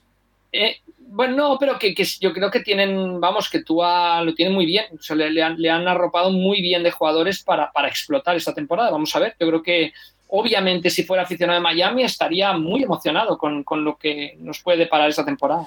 Eh, los que quizás no estén tan emocionados cuando pase la temporada son los equipos que respondamos para la siguiente pregunta, porque Arturo Rivas nos dice, todos los años pasa que algunos de los mejores equipos de la temporada anterior se tropiezan en la actual. ¿Cuáles creéis que lo harán por cada conferencia? Mi pedrada es que la Super Bowl tendrá dos nuevos equipos este año y que ni Bengals ni Cowboys entrarán en playoff. Un saludo. Yo aquí tengo preparada una respuesta polémica, así que me voy a quedar para el último. Nacho, ¿qué dos equipos crees que se van a caer conforme a las expectativas? Eh? No qué dos equipos van a hacer dos victorias, no. Se van a caer con, con respecto a las expectativas que hay puestos en ello. Bueno, yo con respecto a lo que ha sido el último año, yo diría, por ejemplo, creo que Tennessee. A mí Tennessee creo que ha pegado un bajón este año. O sea, creo que pierde piezas muy importantes y que si Colts está bien, esa división para mí debería ser de Colts. Y, y entonces no, lo ve, no veo nada claro que sean equipo de playoff. Y el otro, es que me cuesta pensarlo. ¿eh? De lo que ha sido el último año, pues a mí, por ejemplo, me cuesta ver a Steelers y a Patriots acabando entrando en playoff, que estos últimos años, último año han estado ahí. Pero, pero no sé, a ver, Dallas. Dallas eh, ha hecho, un ha hecho una offseason rara. O sea, realmente yo creo que el equipo no es mejor que el año pasado sigue McCarthy ahí, el draft fue raro. Quiero verlo también. O sea, creo que van a seguir por playoff, pero me da la sensación de que, de que no es un equipo que vaya a pasar de wildcard. Eh, Tomás, ¿y tú? Yo tengo bastantes dudas, la verdad, porque claro, respecto al año pasado, en la FC fue un año donde para mí el, uno de los equipos que tenía como candidato a todo se quedó fuera, que era Ravens. Entonces, claro, por ahí ya tengo la, la esto positiva. La negativa, Steelers es que no creo que entren en playoff, pero tampoco lo creía el año pasado, tampoco puedo mentir. Con Patriots me pasa algo similar, así que yo creo que la, la excepción en cuanto a expectativas realidad van a ser los Broncos. Sinceramente no me creo mucho el tema de que con de repente Wilson va a ser el mega equipo, entonces creo que por ahí van a tener problemas. Y por parte que el año pasado estuvo en playoff, que el año pasado eran candidatos a todo y que este año creo que van a pegar un, un llantazo serio, aunque van a entrar en playoff, Green Bay. Creo que Green Bay Green va a entrar Bay. en playoff. Creo que va a hacer un buen trabajo de eh, ganamos la división más o menos fácil este año sí. Y que es equipo que la semana de Wildcard se puede ir a casa con, con la cara colorada. Bueno, eh, Rafa, ¿tú qué opinas? Yo, yo, yo, creo que en la, en la AFC está todo tan igualado y hay tantos candidatos que puedes hacer una buena temporada y quedarte fuera. Parece bien el tema, los Bengals pueden ser uno de los equipos que no entre, pero también pueden ser, como han comentado los del año pasado, los Steelers y sobre todo estoy de acuerdo con Nacho, hoy, hoy estoy muy de acuerdo con Nacho en todo el programa. Ya veo. Eh, los Titans. En, en, la nacional, yo creo que los Cowboys son, son los sobre los que tengo más dudas en base a lo que ocurrió la campaña pasada, sobre todo porque sigue ahí McCarthy, pero bueno, vamos a ver qué. Y porque Filadelfia ha mejorado mucho. De todas maneras, siete, entrar siete en, la nacional puede entrar cualquiera, eh, cualquiera por abajo, y en la americana se puede quedar fuera cualquiera, diría yo, que es la gran diferencia entre las dos conferencias esta temporada. Mira, eh, yo como siempre vengo aquí a sembrar la discordia eh, y por eh, la NFC yo creo que la decepción, no porque tuvieran grandes expectativas, sino porque creo que van a empeorar bastante, son los Saints, porque a mí no me dicen gran cosa los Saints, la verdad. Eh, y en la AFC, aquí traigo la polémica. Yo creo que el equipo, y lo hemos hablado hace apenas unos minutos, el equipo que se va a caer más con las expectativas que tienen puestos, para mí, para mí, sobre todo viendo la división en la que están, son los Chiefs. Para mí. Eh, bien que tienen a Mahomes, bien que tienen a Andy Reid, bien que tienen a Travis Kelsey, pero más allá de eso, mmm, yo creo que les va a hacer daño. La pérdida acabas de, acabas de decir los tres motivos por los que mínimo van a ganar 12 partidos no lo creo que vayan a ganar 12 partidos. Fíjate lo que te digo. También han perdido gente de la secundaria. Eh, puf, no bueno, sé. nunca han tenido una buena secundaria. Bueno, a ver qué tal este año. Así que ahí queda también mi, mi aportación. Eh, Dani nos dice, muy buenas a todos. Seguís eh, siendo head coach, pero no está... Eh, no está, ¿eh? pero no esta vez como recién contratado. Es que ya nos hizo una pregunta la semana anterior en las que nos decía que éramos un head coach y que tenemos que montar un equipo. Eh, tenéis que montar una offensive line potente. ¿Qué jugadores eh, ficharíais? Tomasi, ¿algunos nombres que quieras aportar? ¿Cuánto, de cuánto dinero tenemos? Exacto. Porque somos el, somos el PSG. ¿Vale? Ah, so, bueno, joder, eh, pues Trent Williams entonces seguro que entra en equipo. ¿Cuentos Nelson? Cuentos Nelson también, claro. Como center tengo más dudas. Tú ni me gusta. Kelsey. sí. Kelsey o Humphrey, de el de los center. Chiefs. Sí, Kelsey. Yo creo que con Kelsey. ¿Y qué me Si vamos a gastar, si vamos a gastar, gastamos bien. Claro, ¿qué me faltaría un right tackle ahora mismo? Yo he hecho un equipo con recorrido. Venga, vamos allá. No Vale. gastándolo, tirándolo todo. Es cierto que como somos el PSG, Trent Williams de, de tackle y del otro lado Tristan Wirfs, que de momento nos saldría Sí. barato. De Vale. momento saldría barato. Eh, center Corey Linsley, Vale. de Gars cuento Nelson y el otro, como nos sale muy barato, contrato rookie, Cole Strange. ¿Oh? Uy. ¿Y ese Cole? Strange. Rafa, Cole Strange. Bueno, es lo que pongo yo y pone Belichick. O sea que Eh, ya. Pero sí, sí, Me Nelson de momento no es caro, ¿eh? Del, estoy, de estoy creando mi contrato. barco también, como Paco. Bueno, no, Nelson de no. momento no es caro, ¿eh? A ver, ahí cada uno hace lo que, lo que estima. Eh, nos dice Carlos Ayuso, dice, no sé si se ha tocado este tema ya alguna vez, pero ¿cómo fue vuestro primer contacto con el fútbol americano? ¿Cómo empezó a gustaros este deporte que solo nos gusta a los que somos un poco raros? Saludos. Te voy a corregir una cosa, Carlos, eh, no sé si estarán de acuerdo mis, mis compañeros. Eh, no creo que solo le gusten a los que sois a los que somos un poquito raros. Yo creo que una gran parte de las personas que ven algo de fútbol americano se enganchan al fútbol americano. Después hay ya diferentes niveles. Pero creo que es un deporte que no es de gente rara, sino de que es desconocido. Para mí, en mi opinión. Pero bueno, eh, digo en Europa, eh, no en Estados Unidos, evidentemente. Eh, Paco, ¿en, tu, ¿en tu decisión por el fútbol americano tuvo algo que ver Montoro? sí, tuvo que ver. Sí, sí, sí. De hecho... Porque ayer me preguntaban, me preguntaban, ¿y este Montoro quién es en casa? Cuando le fui a llevar las llaves de tu casa. Sí. Y yo creo que este es el que metió a Paco en el fútbol americano, en realidad, pero no estoy seguro. Sí, sí, sí, porque al final encontrar a alguien, y eso eh, lo sabréis vosotros también, con quien una vez estás viendo alguna cosita por primera vez y poder hablar de ello, eh, te ayuda bastante. Eh, así también nosotros tenemos desde esta plataforma del Capologist que pueden hacernos todas las preguntas que quieran, eh, ya sean más técnicas o menos, con más nivel o menos. eh, por eso lo, lo tenemos también, para poder ejercer esa compañía y, y poder ayudar. Pero sí, básicamente fue eso. Yo entré a través de la, a través de la NBA, que al final deportes americanos, todo ese mundo de Estados Unidos te, te fascina.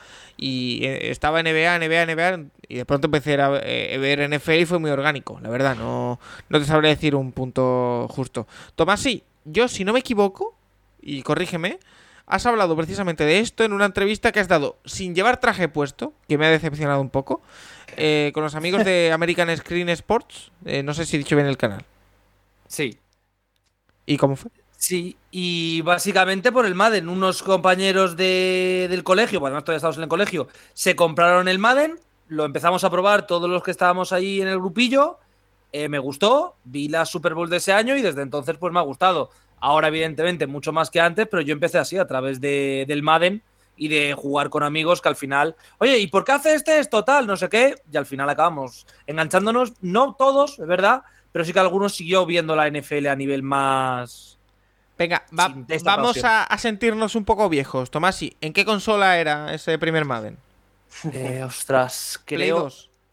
Ti- Tiene que ser Play 2, sí, por, por años tiene que ser Play 2. Uf. ¿Cuándo salió la Play 3? Michael Vick en la portada. No, no, no, era posterior, era posterior. Un momento, pues tengo que mirarlo porque yo me acuerdo que era. Creo que era el en que salía el running back de, de Seahawks en portada. Sean Alexander. Son Alexander. Creo que era el 2007. Así que puede que fuera la primera Play 3. Puede, no sé si era Play 2 o la primera Play 3. Pues mira, no, no nos vamos a sentir tan mal entonces. Eh, Nacho, tú lo tenías en casa. Sí, a ver, mi padre no era tan, tan enfermo de NFL, pero obviamente eh, sí, claro, con, con los Dragons y esto siempre ha estado metido. O sea, mis padres ayudaban en los partidos, en todo, en todo el montaje que se hacía, mi- también mi tía, y, y obviamente Rafa trabajaba. Entonces, yo de los Dragons no tengo ningún recuerdo, Santi Cervera sí que tiene alguno, pero yo, yo el primer recuerdo de NFL que tengo es el partido de Londres, el, primer partido de Londres, el, el, Giants, el Giants Dolphins, que estuvimos ahí toda la semana y tal, y, y recuerdo que Santi creo que iba con una camiseta de Peyton Manning y eh, justamente en el campo estaba el que llamábamos él el hermano de, el hermano de Peyton. Y, y estamos en 2022 y sigue siendo el hermano de Peyton, Eli Manning. Y esto le va a enfadar un poco los de los Giants, pero da igual. Eh, y fue curioso que es uno, es uno hizo un touchdown de carrera, Eli Manning, que no tiene muchos en su carrera, y ese partido lo hizo. El partido fue horrible, la verdad. O sea, Eli Manning, Nacho, en los dos partidos que jugó en Londres, anotó un touchdown de carrera en cada uno, que es que es increíble. pues no, no sé cuántos debe tener, ¿eh? pero eh, siete eh, en su carrera. Eh, en 17 no, no, años, no, pero eh, Y- y espera, espera, frena, frena ahí, frena ahí, Nacho, por favor. Rafa, ¿has visto la velocidad para buscar el dato? Sí, sí, sí, sí, sí, sí. Es que lo hablamos siempre, Nacho, y me fascina. Continúa, perdón. Bueno, no, y luego a partir de ahí eh, sí que hasta, o sea, lo seguía muy de, muy, muy de, de lado. O sea, sí que obviamente sabía todo, temas reglas y esto sí que más o menos lo sabía, pero hasta 2015, 16 más o menos no me, en- con Movistar, o sea, con el Movistar sí que me enganché y tal, pero, pero más o menos es algo así. Es un Movistar, el típico día, que, no sé, te pones algún partido de la liga y luego cae el típico partido malo, malo, malo de la liga y cambias de canal. Y pues eh, te voy a acabar en un partido de la NFL y a partir de ahí. Eh, Rafa, tú has tenido parte o gran parte que ver en lo de Nacho, pero eh, tu historia creo que la hemos escuchado también alguna vez, pero oye, por recordarla siempre está bien. Sí, yo creo que en el fondo todos nos hemos vinculado antes de que, ex- que existieran los videojuegos eh, a través de la, de la televisión. Yo cuando tenía nueve años recién cumplidos tomé la decisión que iba a seguir este deporte, eh, decisión meditada, y me senté a ver por primera vez un partido completo que fue la Super Bowl 9 entre los Steelers y los Vikings. Y a partir de ahí, pues a muerte, o sea, a seguirlo muy, muy de cerca, con, altibajos, con veces que estás más metido, veces que menos, pero, pero desde ahí, desde los nueve años. Es curioso, y yo siempre lo digo, la de caminos diferentes que hay para poder aficionarse a este deporte. Es increíble, así que eh, que cada uno escoja el suyo y que al final todos nos encontremos en la afición a la NFL, que es lo que nos importa. Eh, Uriol nos dice, ¿cuál es la mejor clase del draft de los últimos años y por qué? Esta pregunta lleva claramente el nombre, sin ningún género de duda, de Nacho Cervera. Es complicado esto realmente, porque comparar, comparar jugadores que llevan dos años en la NFL con jugadores que llevan cuatro. Yo dejaría, Eh. yo dejaría fuera los últimos dos drafts, por ejemplo, y a partir de ahí ya a ver. No, no lo había mirado mucho, pero realmente, eh, a ver, mirando así un poco por encima, yo la, a ver, realmente la de 2018 es- tiene, tiene un grandísimo nivel. O sea, lo miramos creo que el año pasado y que, que de los 20 primeros a 18 les habían dado la opción de quinto año, era algo así, el número. Obviamente, pues está el tema de Arnold, Saquon, no Saquon Barkley no acabo de ser. O sea, los primeros, de los primeros picks sé que hay alguno un poquito más dudoso. O sea, Josh Rosen, pick, pick 10, pero, pero hay grandísimos jugadores. O sea, Mika Bea fue un pick 12, Micah, Minka Fitzpatrick un pick 11, Josh Allen, eh, Lamar Jackson, eh, Jair Alexander, Devin James. Aquí salió gente muy buena. Y también, bueno, en segunda ronda Darius Leonard, Nick Chubb. O sea, yo, yo diría esta de, las últimas, de los últimos años, yo diría de 2018. Pero, Tomás, sí, ¿estás esto de acuerdo? Es muy complicado al final verlo. Yo iba a decir que a mí la que me gusta mucho es la de 2017. Sí, 2018 Anterior. está muy bien, pero 2017 al final tienes a McCaffrey, tienes a Mahomes, a Latimore. Ahora no por lo que ha pasado, pero estaba ahí Watson también, Trevius White como corner, TJ Watt, Buda Baker, Dalvin Cook, Sí, sí, Mixon, Juju. Entonces, Alvin Kamara, que fue en tercera ronda, Cooper, que también fue en tercera ronda, Cooper Cup. Creo que por ahí también puedes tener mucho talento, pero es eso. Al final, las clases de draft, George Kittle, por cierto, salió en quinta ronda ese año. Creo que sale al final el que dentro de cinco años podremos revisar bien de cuál ha sido la mejor de todas. Pero yo me quedaría con la de 2017 ahora mismo, sinceramente. Está claro, Rafa, que para revisar un draft hay que dejar pasar unos años y ver qué tal va esa progresión de jugadores, pero no sé si tú tienes alguno más antiguo que quieras destacar. No, yo estoy de acuerdo con Tomás y me parece que el 2017 está muy bien y quizá, Paco, podríamos hacer una especie de ejercicio en el Capologist de evaluar un draft a los cuatro años, a los cinco, ir evaluando los drafts y entonces ir teniendo nuestro ranking, ya que nos gusta tanto los rankings, sobre todo a Juan Jiménez y que hay rankings de todo, pues tener un ranking de los mejores, las mejores clases del draft. Ah, pues algo se, se puede hacer, sí, por supuesto. Eh, más preguntas con temática draft, como las que nos hace Oscar Ercilla, que nos dice: ¿Cuál es el mayor robo del draft de la historia? Por ejemplo, Aaron Rodgers. Eh, a ver, vamos a intentar ser un poco ingeniosos, ¿vale? Que ya te veo 100, venir, Nacho. pick 100 199, Eso es. Tom Brady. Vamos a salir de Tom Brady, que todos estamos de acuerdo en que es el mayor robo de, de la historia del draft. Más allá de eso, ¿qué nombres os vienen a la cabeza, Nacho? Pues, a ver, habría. Es complicado realmente ver ahora mismo. Hombre, no sé, a ver, es un poco barra para casa, pero sacar a Richard Sherman en quinta ronda tiene un valor enorme, por ejemplo. Pero es que esto de los robos, final es muy complicado, muy complicado ver, ver cada uno. Pero bueno, sí, Sherman fue un pick 154, por ejemplo. Por ejemplo. Rafa. Pues yo creo que el mismo Russell Wilson, ¿no? Yo lo pondría sin lugar a dudas ahí, ¿no? Yo me parece que en el 2012 lo dejaron pasar todos los equipos y, me parece que, increíble, ¿no? Russell Wilson lo pondría yo como los, por lo menos en los últimos años, de las últimas décadas, lo pondría sin lugar a dudas. Eh, Tomasi. Eh, voy a tirar por lo que no es Tom Brady, pero también puede servir como como segunda excusa, que es lo que yo creo que se decía antes de que llegara Brady, que es, se podría decir lo mismo de Joe, ¿no? De Joe Montana. Porque al final Joe Montana no fue elegido. Ah, sí, fue tercera, ¿no? claro, por eso fue tercera, ronda. Igual que Wilson, Wilson tercera, Montana también lo podríamos tener, sí, sí. Y más actuales, es que Jason Peters no fue drafteado, que era quien yo iba a decir. Ah, Entonces, Jared Allen, voy a decir por tirar para casa. El defensive end de Chiefs, Vikings y Bears, que bueno, en Vikings se destacó muchísimo. Pues eh, ahí quedan los, las propuestas para robos del draft de Tomás y de Nacho y de Rafa. Eh, David Cowe nos dice para Rafa que nos aclare por favor si se utiliza el o la para llamar a la Super Bowl. En latino está claro que dicen el Super Bowl o Supertazón.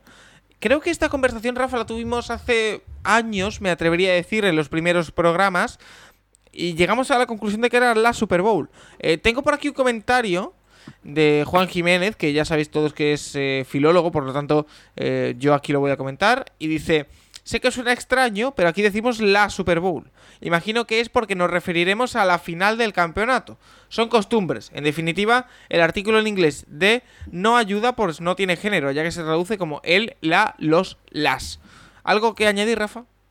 No, yo creo que Juan tiene razón, o sea, sería correcto decir las dos cosas. Yo simplemente para orientar la respuesta diría que en México, y no tomemos la Super Bowl, tomemos eh, el maratón o la maratón. En, México, en, general en Hispanoamérica, van al final, ¿no? La palabra final. Entonces, como la Super Bowl es el tazón, ¿no? Que se daba como premio a los ganadores de las bowls y después cuando se creó la Super Bowl dijeron, pues mira, ese es la bowl, el tazón más grande, entonces es el tazón. Por eso se va la palabra final, el maratón, el tazón. En, España como que cogemos la radio, palabra... ¿no, Rafa? ¿Eh? El, radio, ¿no? Que también está cuando alguna vez se te escapa nosotros. El radio, sí, sí, sí. esto. Y aquí la radio, ¿no? Aquí decimos la emisora de radio, la carrera de maratón, la final de la Super Bowl y por eso se dice en femenino. Pero me parece que los dos son correctos y la explicación es más la terminología que usamos o que utilizamos en España y la que se utiliza en Hispanoamérica, simplemente.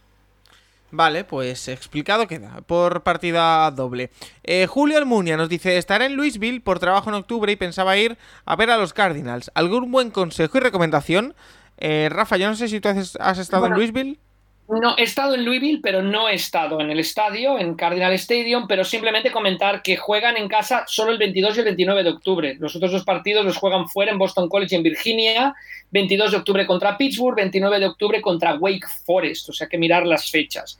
Si no consigue entrada, si no va al estadio, que se vaya a la vieja taberna de Louisville en el 1532 de la cuarta calle del Fourth Street, yo creo que es el mejor sitio para verlo, y si va sobre todo que coma pizza. Es famosa la pizza del, estadio de, los Cardinals, del, de, Louisville, eh, y que lo aproveche y que verá muy bien las repeticiones porque los videoboards son de alta definición y son recientes, muy recientes. Oh, qué bien.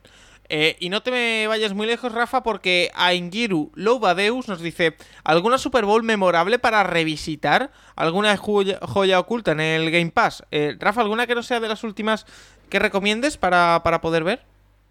Bueno, depende. Yo, yo, tenía una relativamente de las últimas, ¿no? a mí la Super Bowl que creo que es la más emocionante es la de los Patriots y los Seahawks. Eh, ya sé que la remontada de, Brady le encanta a la gente, pero yo creo que el Patriots Seahawks fue un toma y daca constante hasta la última jugada. Y yo, alguna joya guardada en el Game Pass, pues yo diría de la última temporada, simplemente ver ese último partido de temporada regular entre los Chargers y los Raiders. Obviamente está el duelo de los Chiefs y los Bills, etcétera, pero yo diría aprovechar ese, es lo que me he pensado. Eh, no, no me he remontado a mis tiempos antiguos, sino que son eh, dos, partidos más presentes. Eh, Nacho, ¿alguna recomendación? No, bueno, en el Game Pass están todos los partidos desde la temporada 2012. para, para- para el que quiera verlos. Pues entonces Eh, hay que revisitar, por supuesto, que no es una Super Bowl, pero el Rams eh, Chips de que se iba a jugar en México y que al final no se jugó en México, eh, ese hay que verlo seguro. Tomás, sí, algún creo- partido. Sí, Nacho. Creo, creo que hay partidos de eso, de 2012, 2013, 2014, que el audio no va exactamente con el, eh, el vídeo, pero bueno, tampoco pasa nada. Tomás, sí. Yo diría que como Super Bowl mi favorita es la de Giants Patriots, la primera. La de la recepción con el casco. 16-0, exactamente. Y pff, Bueno, el mejor ay, partido pe- tú has- perdón, perdón por el spoiler, pero bueno. era- Sí, cre- creo que ya no es spoiler después de tantos partidos. Es decir, me da la sensación. Creo que no entran partidos previos a 2012, así que no sé muy bien. Quizás el Patriot Chiefs de playoffs, la final de conferencia, puede ser el, el más tocho. Así Sí, que yo a- recuerde o a- de la algún duelo, algún duelo Manning contra Brady también hay por esa época que, que está bastante bien. O sea que Sí. podemos Si hay recomendar. de playoffs, sobre todo, sí que creo que de playoffs hay partidos eh, previos que están muy guay. Estoy pensando, por ejemplo, es que no sé si estará, pero el partido que colapsan los Colts y les remontan los Steelers está bastante bien. El partido de Vanderjack, del fracaso de Vanderjack fallando la patada. Y hay un Brady contra Manning cuando están ambos en plenitud en playoff. Es cierto es un partido muy defensivo, pero que me gustó bastante, sinceramente. No me acuerdo la del año, eso sí. Vale, eh, estoy leyendo un artículo que me ha pasado eh, Nacho, que no sé si tú has leído entero, Nacho, porque es un poco largo, No, que hizo el diario As eh, explicando esto. Mariano.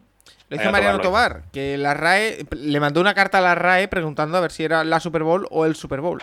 Eh, estoy viendo aquí. Yo me quedo pago con esta. La respuesta de la RAE solo lo entienden los de la RAE, pero dice: no existe, sin embargo, ninguna regla fija o infalible a este respecto.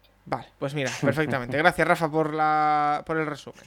Porque en México dice que te- aquí dices que me pongo el pijama y en México dicen que me pongo la pijama, ¿no? Ah, Ya sí. no sé si es la o él. ¿No? El pino, él, él también, el pijama. Bueno, Bueno, pues, igualmente, da igual. eh, eh, hay, hay bastantes palabras que cambian. Eh, nuestro amigo David Sevillano, fan FH34 Mariners, que como siempre cada semana no falla la cita y nos pregunta varias cosas. Eh, dice que, bueno, nos pasaba unas fotos y que qué tienen los cuatro en común. No sé si alguien lo ha podido mirar. Yo debo de reconocer que he tenido un día bastante ajetreado y no lo he podido mirar. Eh, Tour de Francia. Eh, Santiago Tomás, si entramos en la última semana, dice que si ganará, gana la contrarreloj el sábado. Eh, es un chiste, No. entiendo porque hay un ciclista que se llama Gana, pero no. Filip- Sí, y es, un gana. buen, es, un buen, es un buen croner, es decir, es bueno contra el crono. Pero no debería ganar, sinceramente. Es una de las cronos más duras que recuerdo en, en bastante tiempo sin llegar a ser crono escalada. Eh, veremos, veremos. Yo creo que va a ser una crono bonita, pero debería ganar la Pogachar si todo va normal. ¿Y Bissiger tiene posibilidades de ganar la general o no? Sí, porque mañana es un día realmente duro. Es decir, hoy se ha visto que estaban al límite los dos, que estaban totalmente curtidos. Y la realidad es que mañana hay un puerto antes. Otacam ya es duro de por sí. Otacam es uno de los puertos fetiches de todo el mundo. Pero a mí me parece que Spandels, que es el puerto previo, que son 10 kilómetros al 8,3, que tiene rampas del 10%, que tiene una rampa a 2 kilómetros de acabar, que es una verdadera salvajada, que si ahí se busca poner intensidad desde Obisc y se ataca en Spandel, dos minutos son poco tiempo. Y hoy hemos visto que ha habido reventadas de Yates ha perdido 8 minutos, eh, Pitcock ha perdido 16, eh, Nairo, que no lo ha hecho mal, siquiera ha perdido tres y medio. Así que mañana va a llegar la gente con la suficiente dureza encima como que para que en Obisc se pueda hacer daño y en Spandel se pueda reventar la carrera. Creo que va a ganar Vingegaard, pero Pogachar todavía está muy vivo. ¿Y ganará un francés o un español alguna etapa? Nos dice Fan FH34 No. Mariners. No. Enric Mas, ¿no? Mañana. Bueno, ¿Qué sí, Claro, sí, sí, sí. Enric Mas se va a colar en la fuga como hoy. En concreto como hoy se va a colar en la fuga. Terri- terrible, terrible. Nada, lo, de, lo de Movistar es para, es para cuento de hadas. ¿Dónde acaba, Eh, la, ¿Dónde acaba la etapa mañana? Otacam. Otacam. Otacam. Pues yo la, la etapa más emotiva que he vivido en mi vida, la victoria Indurain, ¿no? del fallecido Javier Ochoa en Ah. 2000 en Otacam, ganándole a Armstrong. Oye, aprovechando este momento para el ciclismo, Nacho Cervera, ¿qué tal ese viaje, Lagos de Covadonga, Angliru? Eh, ¿Qué tal la subida? Durísimo. O sea, yo, yo sobre todo eh, el primer día subí, yo subí Cordal, eh, por el lado por el que lo suelen bajar los ciclistas cuando hacen aquella etapa, con Santi. Bueno, Santi iba por delante. Y luego en Angliru yo no, yo no pude más. Aguanté poquísimo y al coche. Y luego el día siguiente Lagos sí que lo subí, pero a un ritmo lamentable, la verdad. ¿Y qué tal, Y Santi? sí que- Eh, Santi, el día de Lagos se fue a hacer otro puerto primero con, con otros dos, con los dos que íbamos, que se hicieron 100 kilómetros por día, unos, unos locos. Y luego eh, a, Lagos, eh, a Lagos no le dio ni tiempo ni, ni piernas, pero bueno, eh, o sea, Santi, Santi bastante mejor que yo. Y Pero sobre los todo, dos- a ver, Los dos ver, compañeros Paco del Tremedal Cycling, eh, Esteban y Marcos, sí que subieron el Angligo. Sí, sí, sí. El Angliru y Lagos y Gamoniteiru y la cobertura. Bueno, todos. Mira, eh, hicieron 100 kilómetros al día. Y bueno, eh, bueno, que va- yo realmente, a ver, eh, íbamos a la bici, pero sobre todo a comer. O sea, alucinante la, comida en Asturias. Eh, mira, podcasting en directo, como siempre me gusta a mí decir, porque acaba de salir un tweet por parte de Adam Schefter que dice lo siguiente. Los 49ers han dado oficialmente a los agentes de Jimmy Garoppolo permiso para buscar un traspaso. Garoppolo recibió autorización para comenzar a entrenar, según fuentes del equipo. Todo se espera, todavía se espera que los 49ers tengan cuidado con él este verano. Eh, Nacho, es lo que decías tú. En cuanto estuviese sano, lo podían traspasar. No, no, traspasarlo lo podían traspasar en cualquier momento. El tema es para cortarlo y que el dinero muerto sea el que, el que pone en cualquier web, tiene que pasar una prueba física. Pero, a ver, 20, 20 de julio. O sea, ¿qué traspaso vas a conseguir un 20 de julio?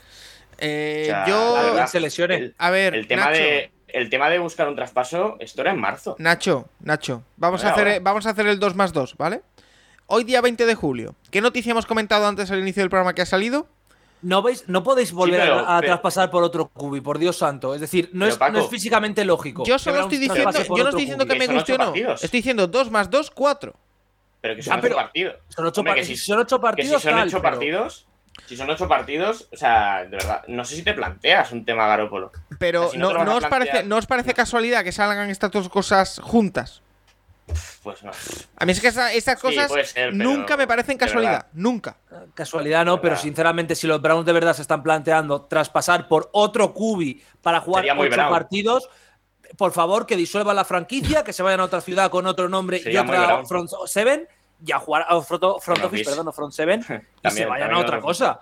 Pero, mira, O, o tomaste otra opción, que, que el, el pueblo de Cleveland, la, la gente de la ciudad de Cleveland, ya en su día hizo las protestas para recuperar la franquicia, pues que tomen, tomen las oficinas. Pero, Hombre, pero, pero mira, os, os planteo, más lógico. es que os planteo, os planteo la situación que se ha Mi dado nombre aquí. en General Manager a Paco Virués.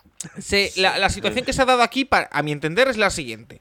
Ha salido filtrado por muy buena fuente y parece que esta vez sí que no son rumores vacíos, sino que de verdad se ha podido acceder a la documentación con la que está trabajando la, fiscal de la, NFL, que van a ser en torno a ocho partidos. Sale hoy.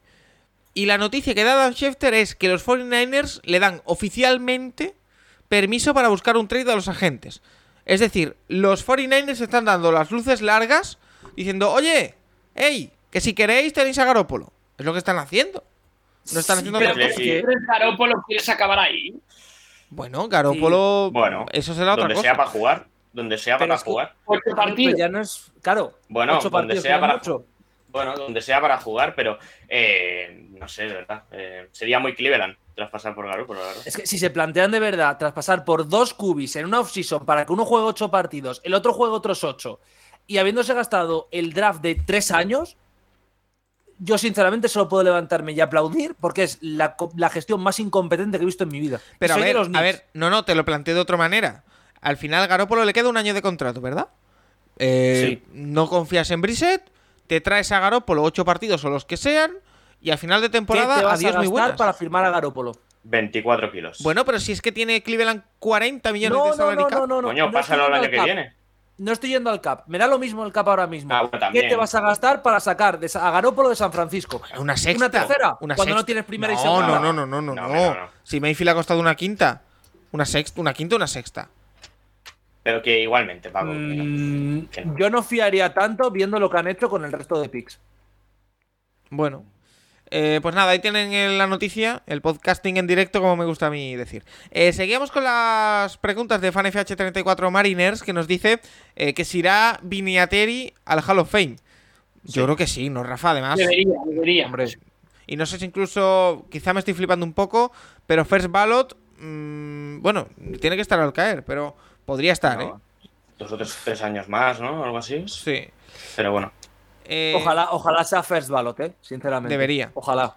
eh, y después me dice que Jerezano se acerca la Navidad refiriéndose a mí si pagaré mis deudas musicales. Habrán de tomarse medidas drásticas. Oye, que me recuerde qué canción es y la pongo y ya está, de verdad, porque ya eh, que cada semana me, me intenta cobrar la deuda. Parece el cobrador del frac.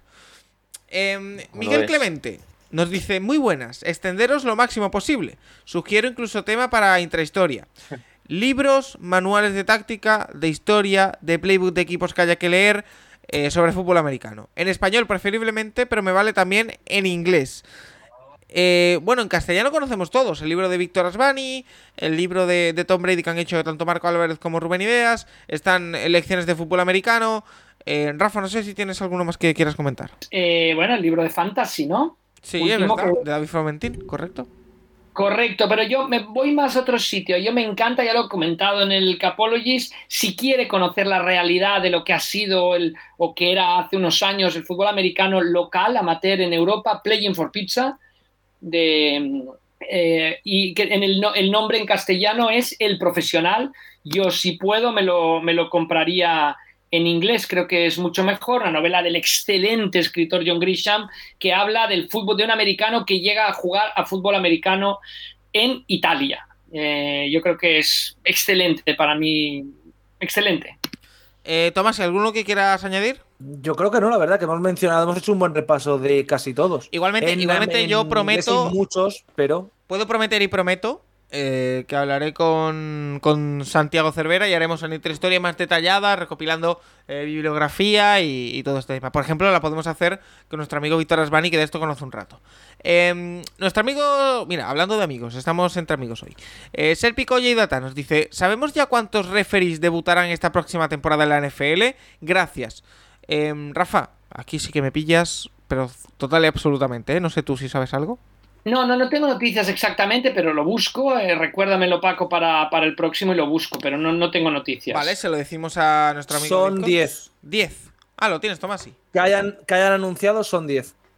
Y eso es Eh, mucho. Os digo poco? los nombres. Creo que es como casi todos los años. Sí, es lo habitual. Creo que son un pelín más, pero son Travoger, Max Causi, Brandon Cruz, Robin De Lorenzo, Dwayne Haidt, Alex Moore, Mike Morton, Alonso Ramsey, Jeff Sears y Lo Van Pham, que Eh. es la tercera mujer.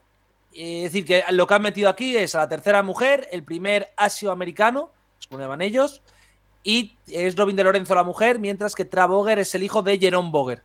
Mientras que Loban Fan es hijo de inmigrantes vietnamitas. Oh, mira, fíjate qué curioso.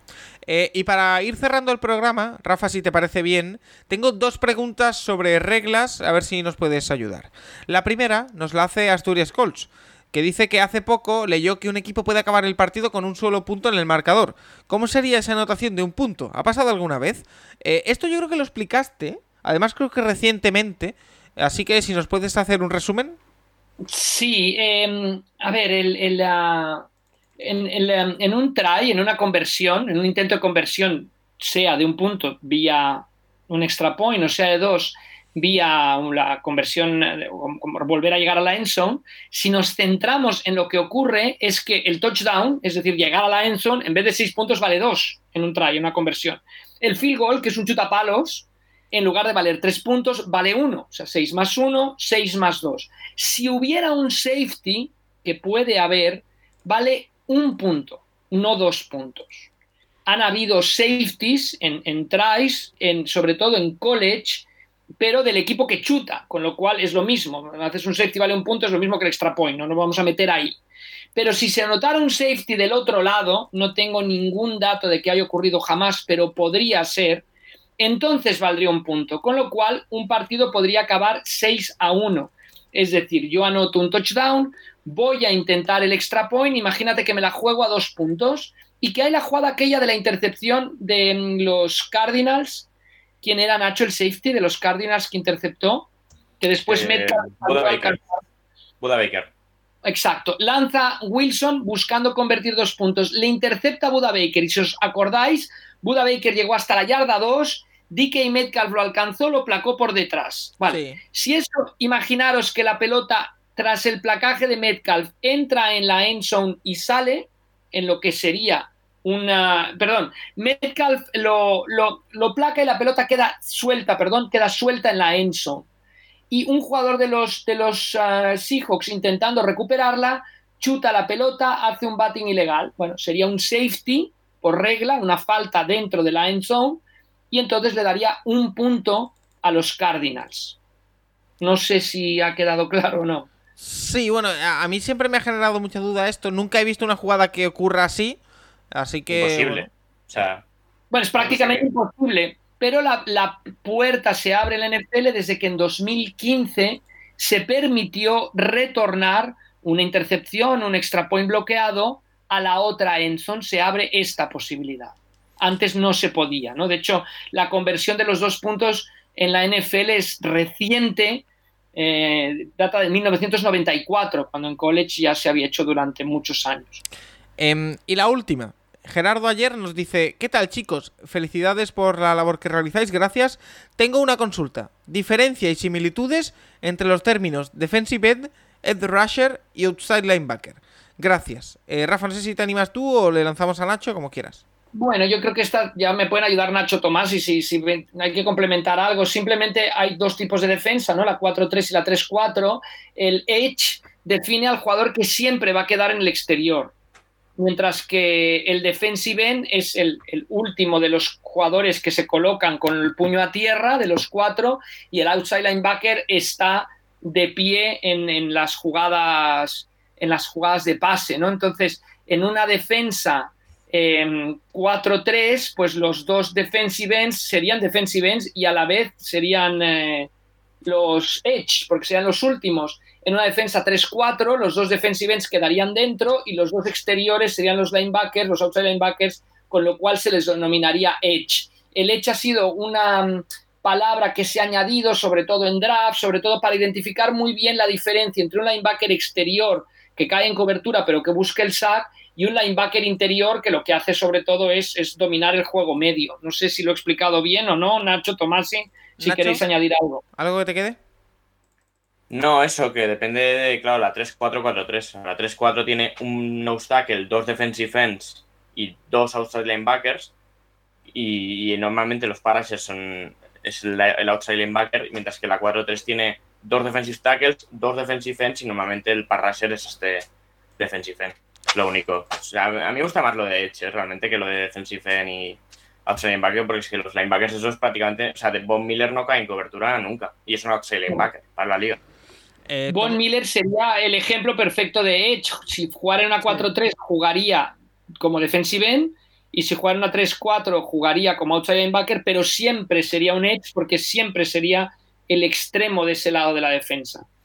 Bueno, pues perfectamente explicado esa última pregunta que nos han hecho en el día de hoy. Em, Rafa, no sé si te queda algo más que decir o vamos despidiendo. Eh, mira, me, me queda una pregunta que se ha colado, podcasting en directo, como dices tú. ¿Vale? Una pregunta que se ha colado al final. Ahora la tengo que buscar porque no soy tan rápido como Nacho. Muy mal, muy mal. Estoy hablando de una pregunta y no la encuentro. Vale. eh, yo Bueno, por en, concreto, en concreto la pregunta es... La, la del club del 99. Sí, sí, sí, la del Club del 99, ¿no? Ah, bueno, la acabo de encontrar y es una, peli- eh, una pregunta con cierta tendencia eh, Bueno, yo, a, a José Martínez le contesto que él tiene como icono, ¿no? Como icono, de, como perfil de Twitter a Shohtani, por eso va un poco la pregunta que si hay otro jugador como Tyson Hill que sea, pero en bueno, ¿no? Ohtani batea muy bien, muchos home runs y además lanza el japonés para los Angels de, de béisbol.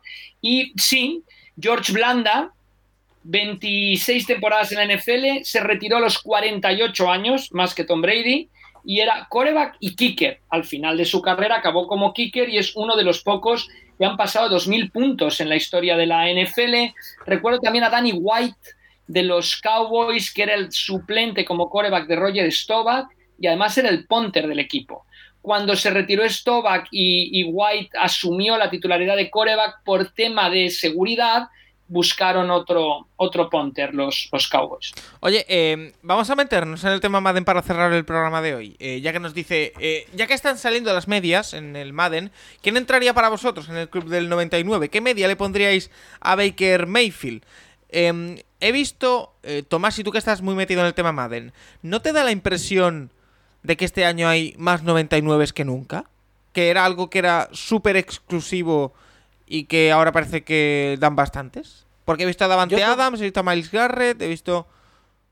Tengo que reconocer que me has dicho Garrett, como eh. ex- experto de Madden y yo sinceramente ahora mismo el único experto del que soy soy juegos tipo FM y Pro Cycling Manager. Pero sí, pero al final yo creo que esto de los 99 también está muy relacionado con cómo se juega ahora. Es decir, ahora tienen mucho más importancia los modos de juego tipo Ultimate Team tal y ahí las medidas pesan bastante más. Es decir, tradicionalmente, entre muchísimas comillas, pero tradicionalmente al final el Madden era un juego para jugar con colegas con equipos tal, donde las medidas eran importantes, pero tú te acabas montando tus equipos más o menos. Ahora sabemos que con los Ultimate Team, igual que pasa en FIFA, igual que pasa en todos los juegos de estas de EA principalmente, acabas montándote equipos muy genéricos, muy similares con X jugadores que tal. Entonces tienes que poner a más gente de 99 para que haya más opciones de cambiar estas cosas, la verdad.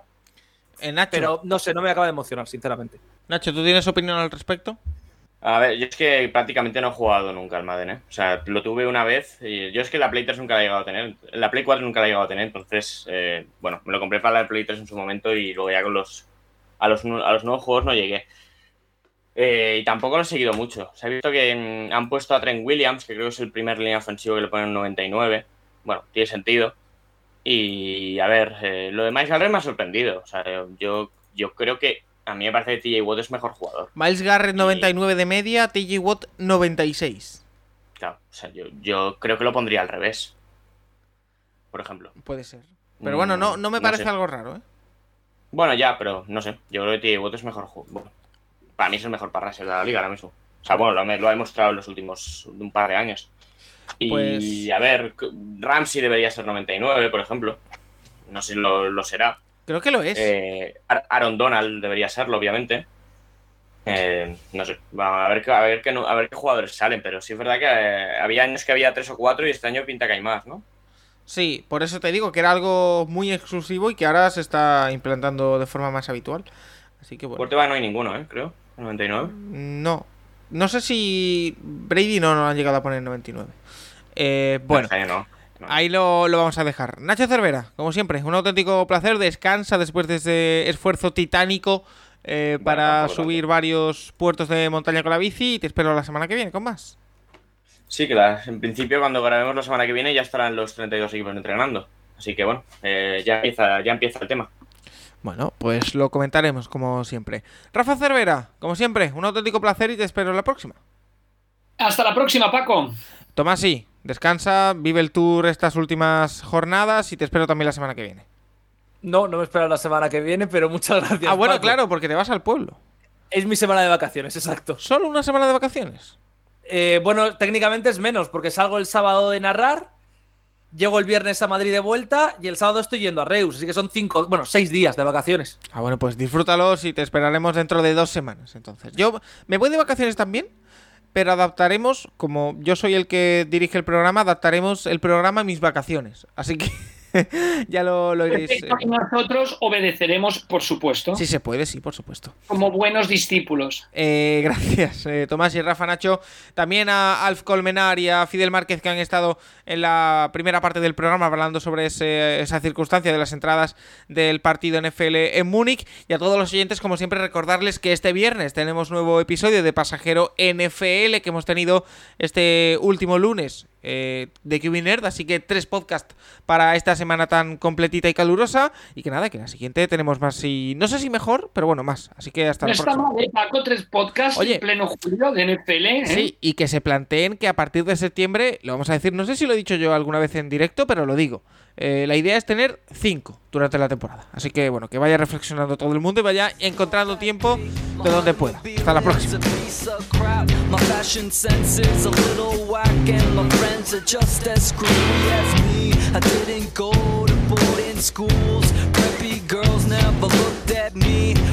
Should they? I ain't nobody, got nothing in my pocket.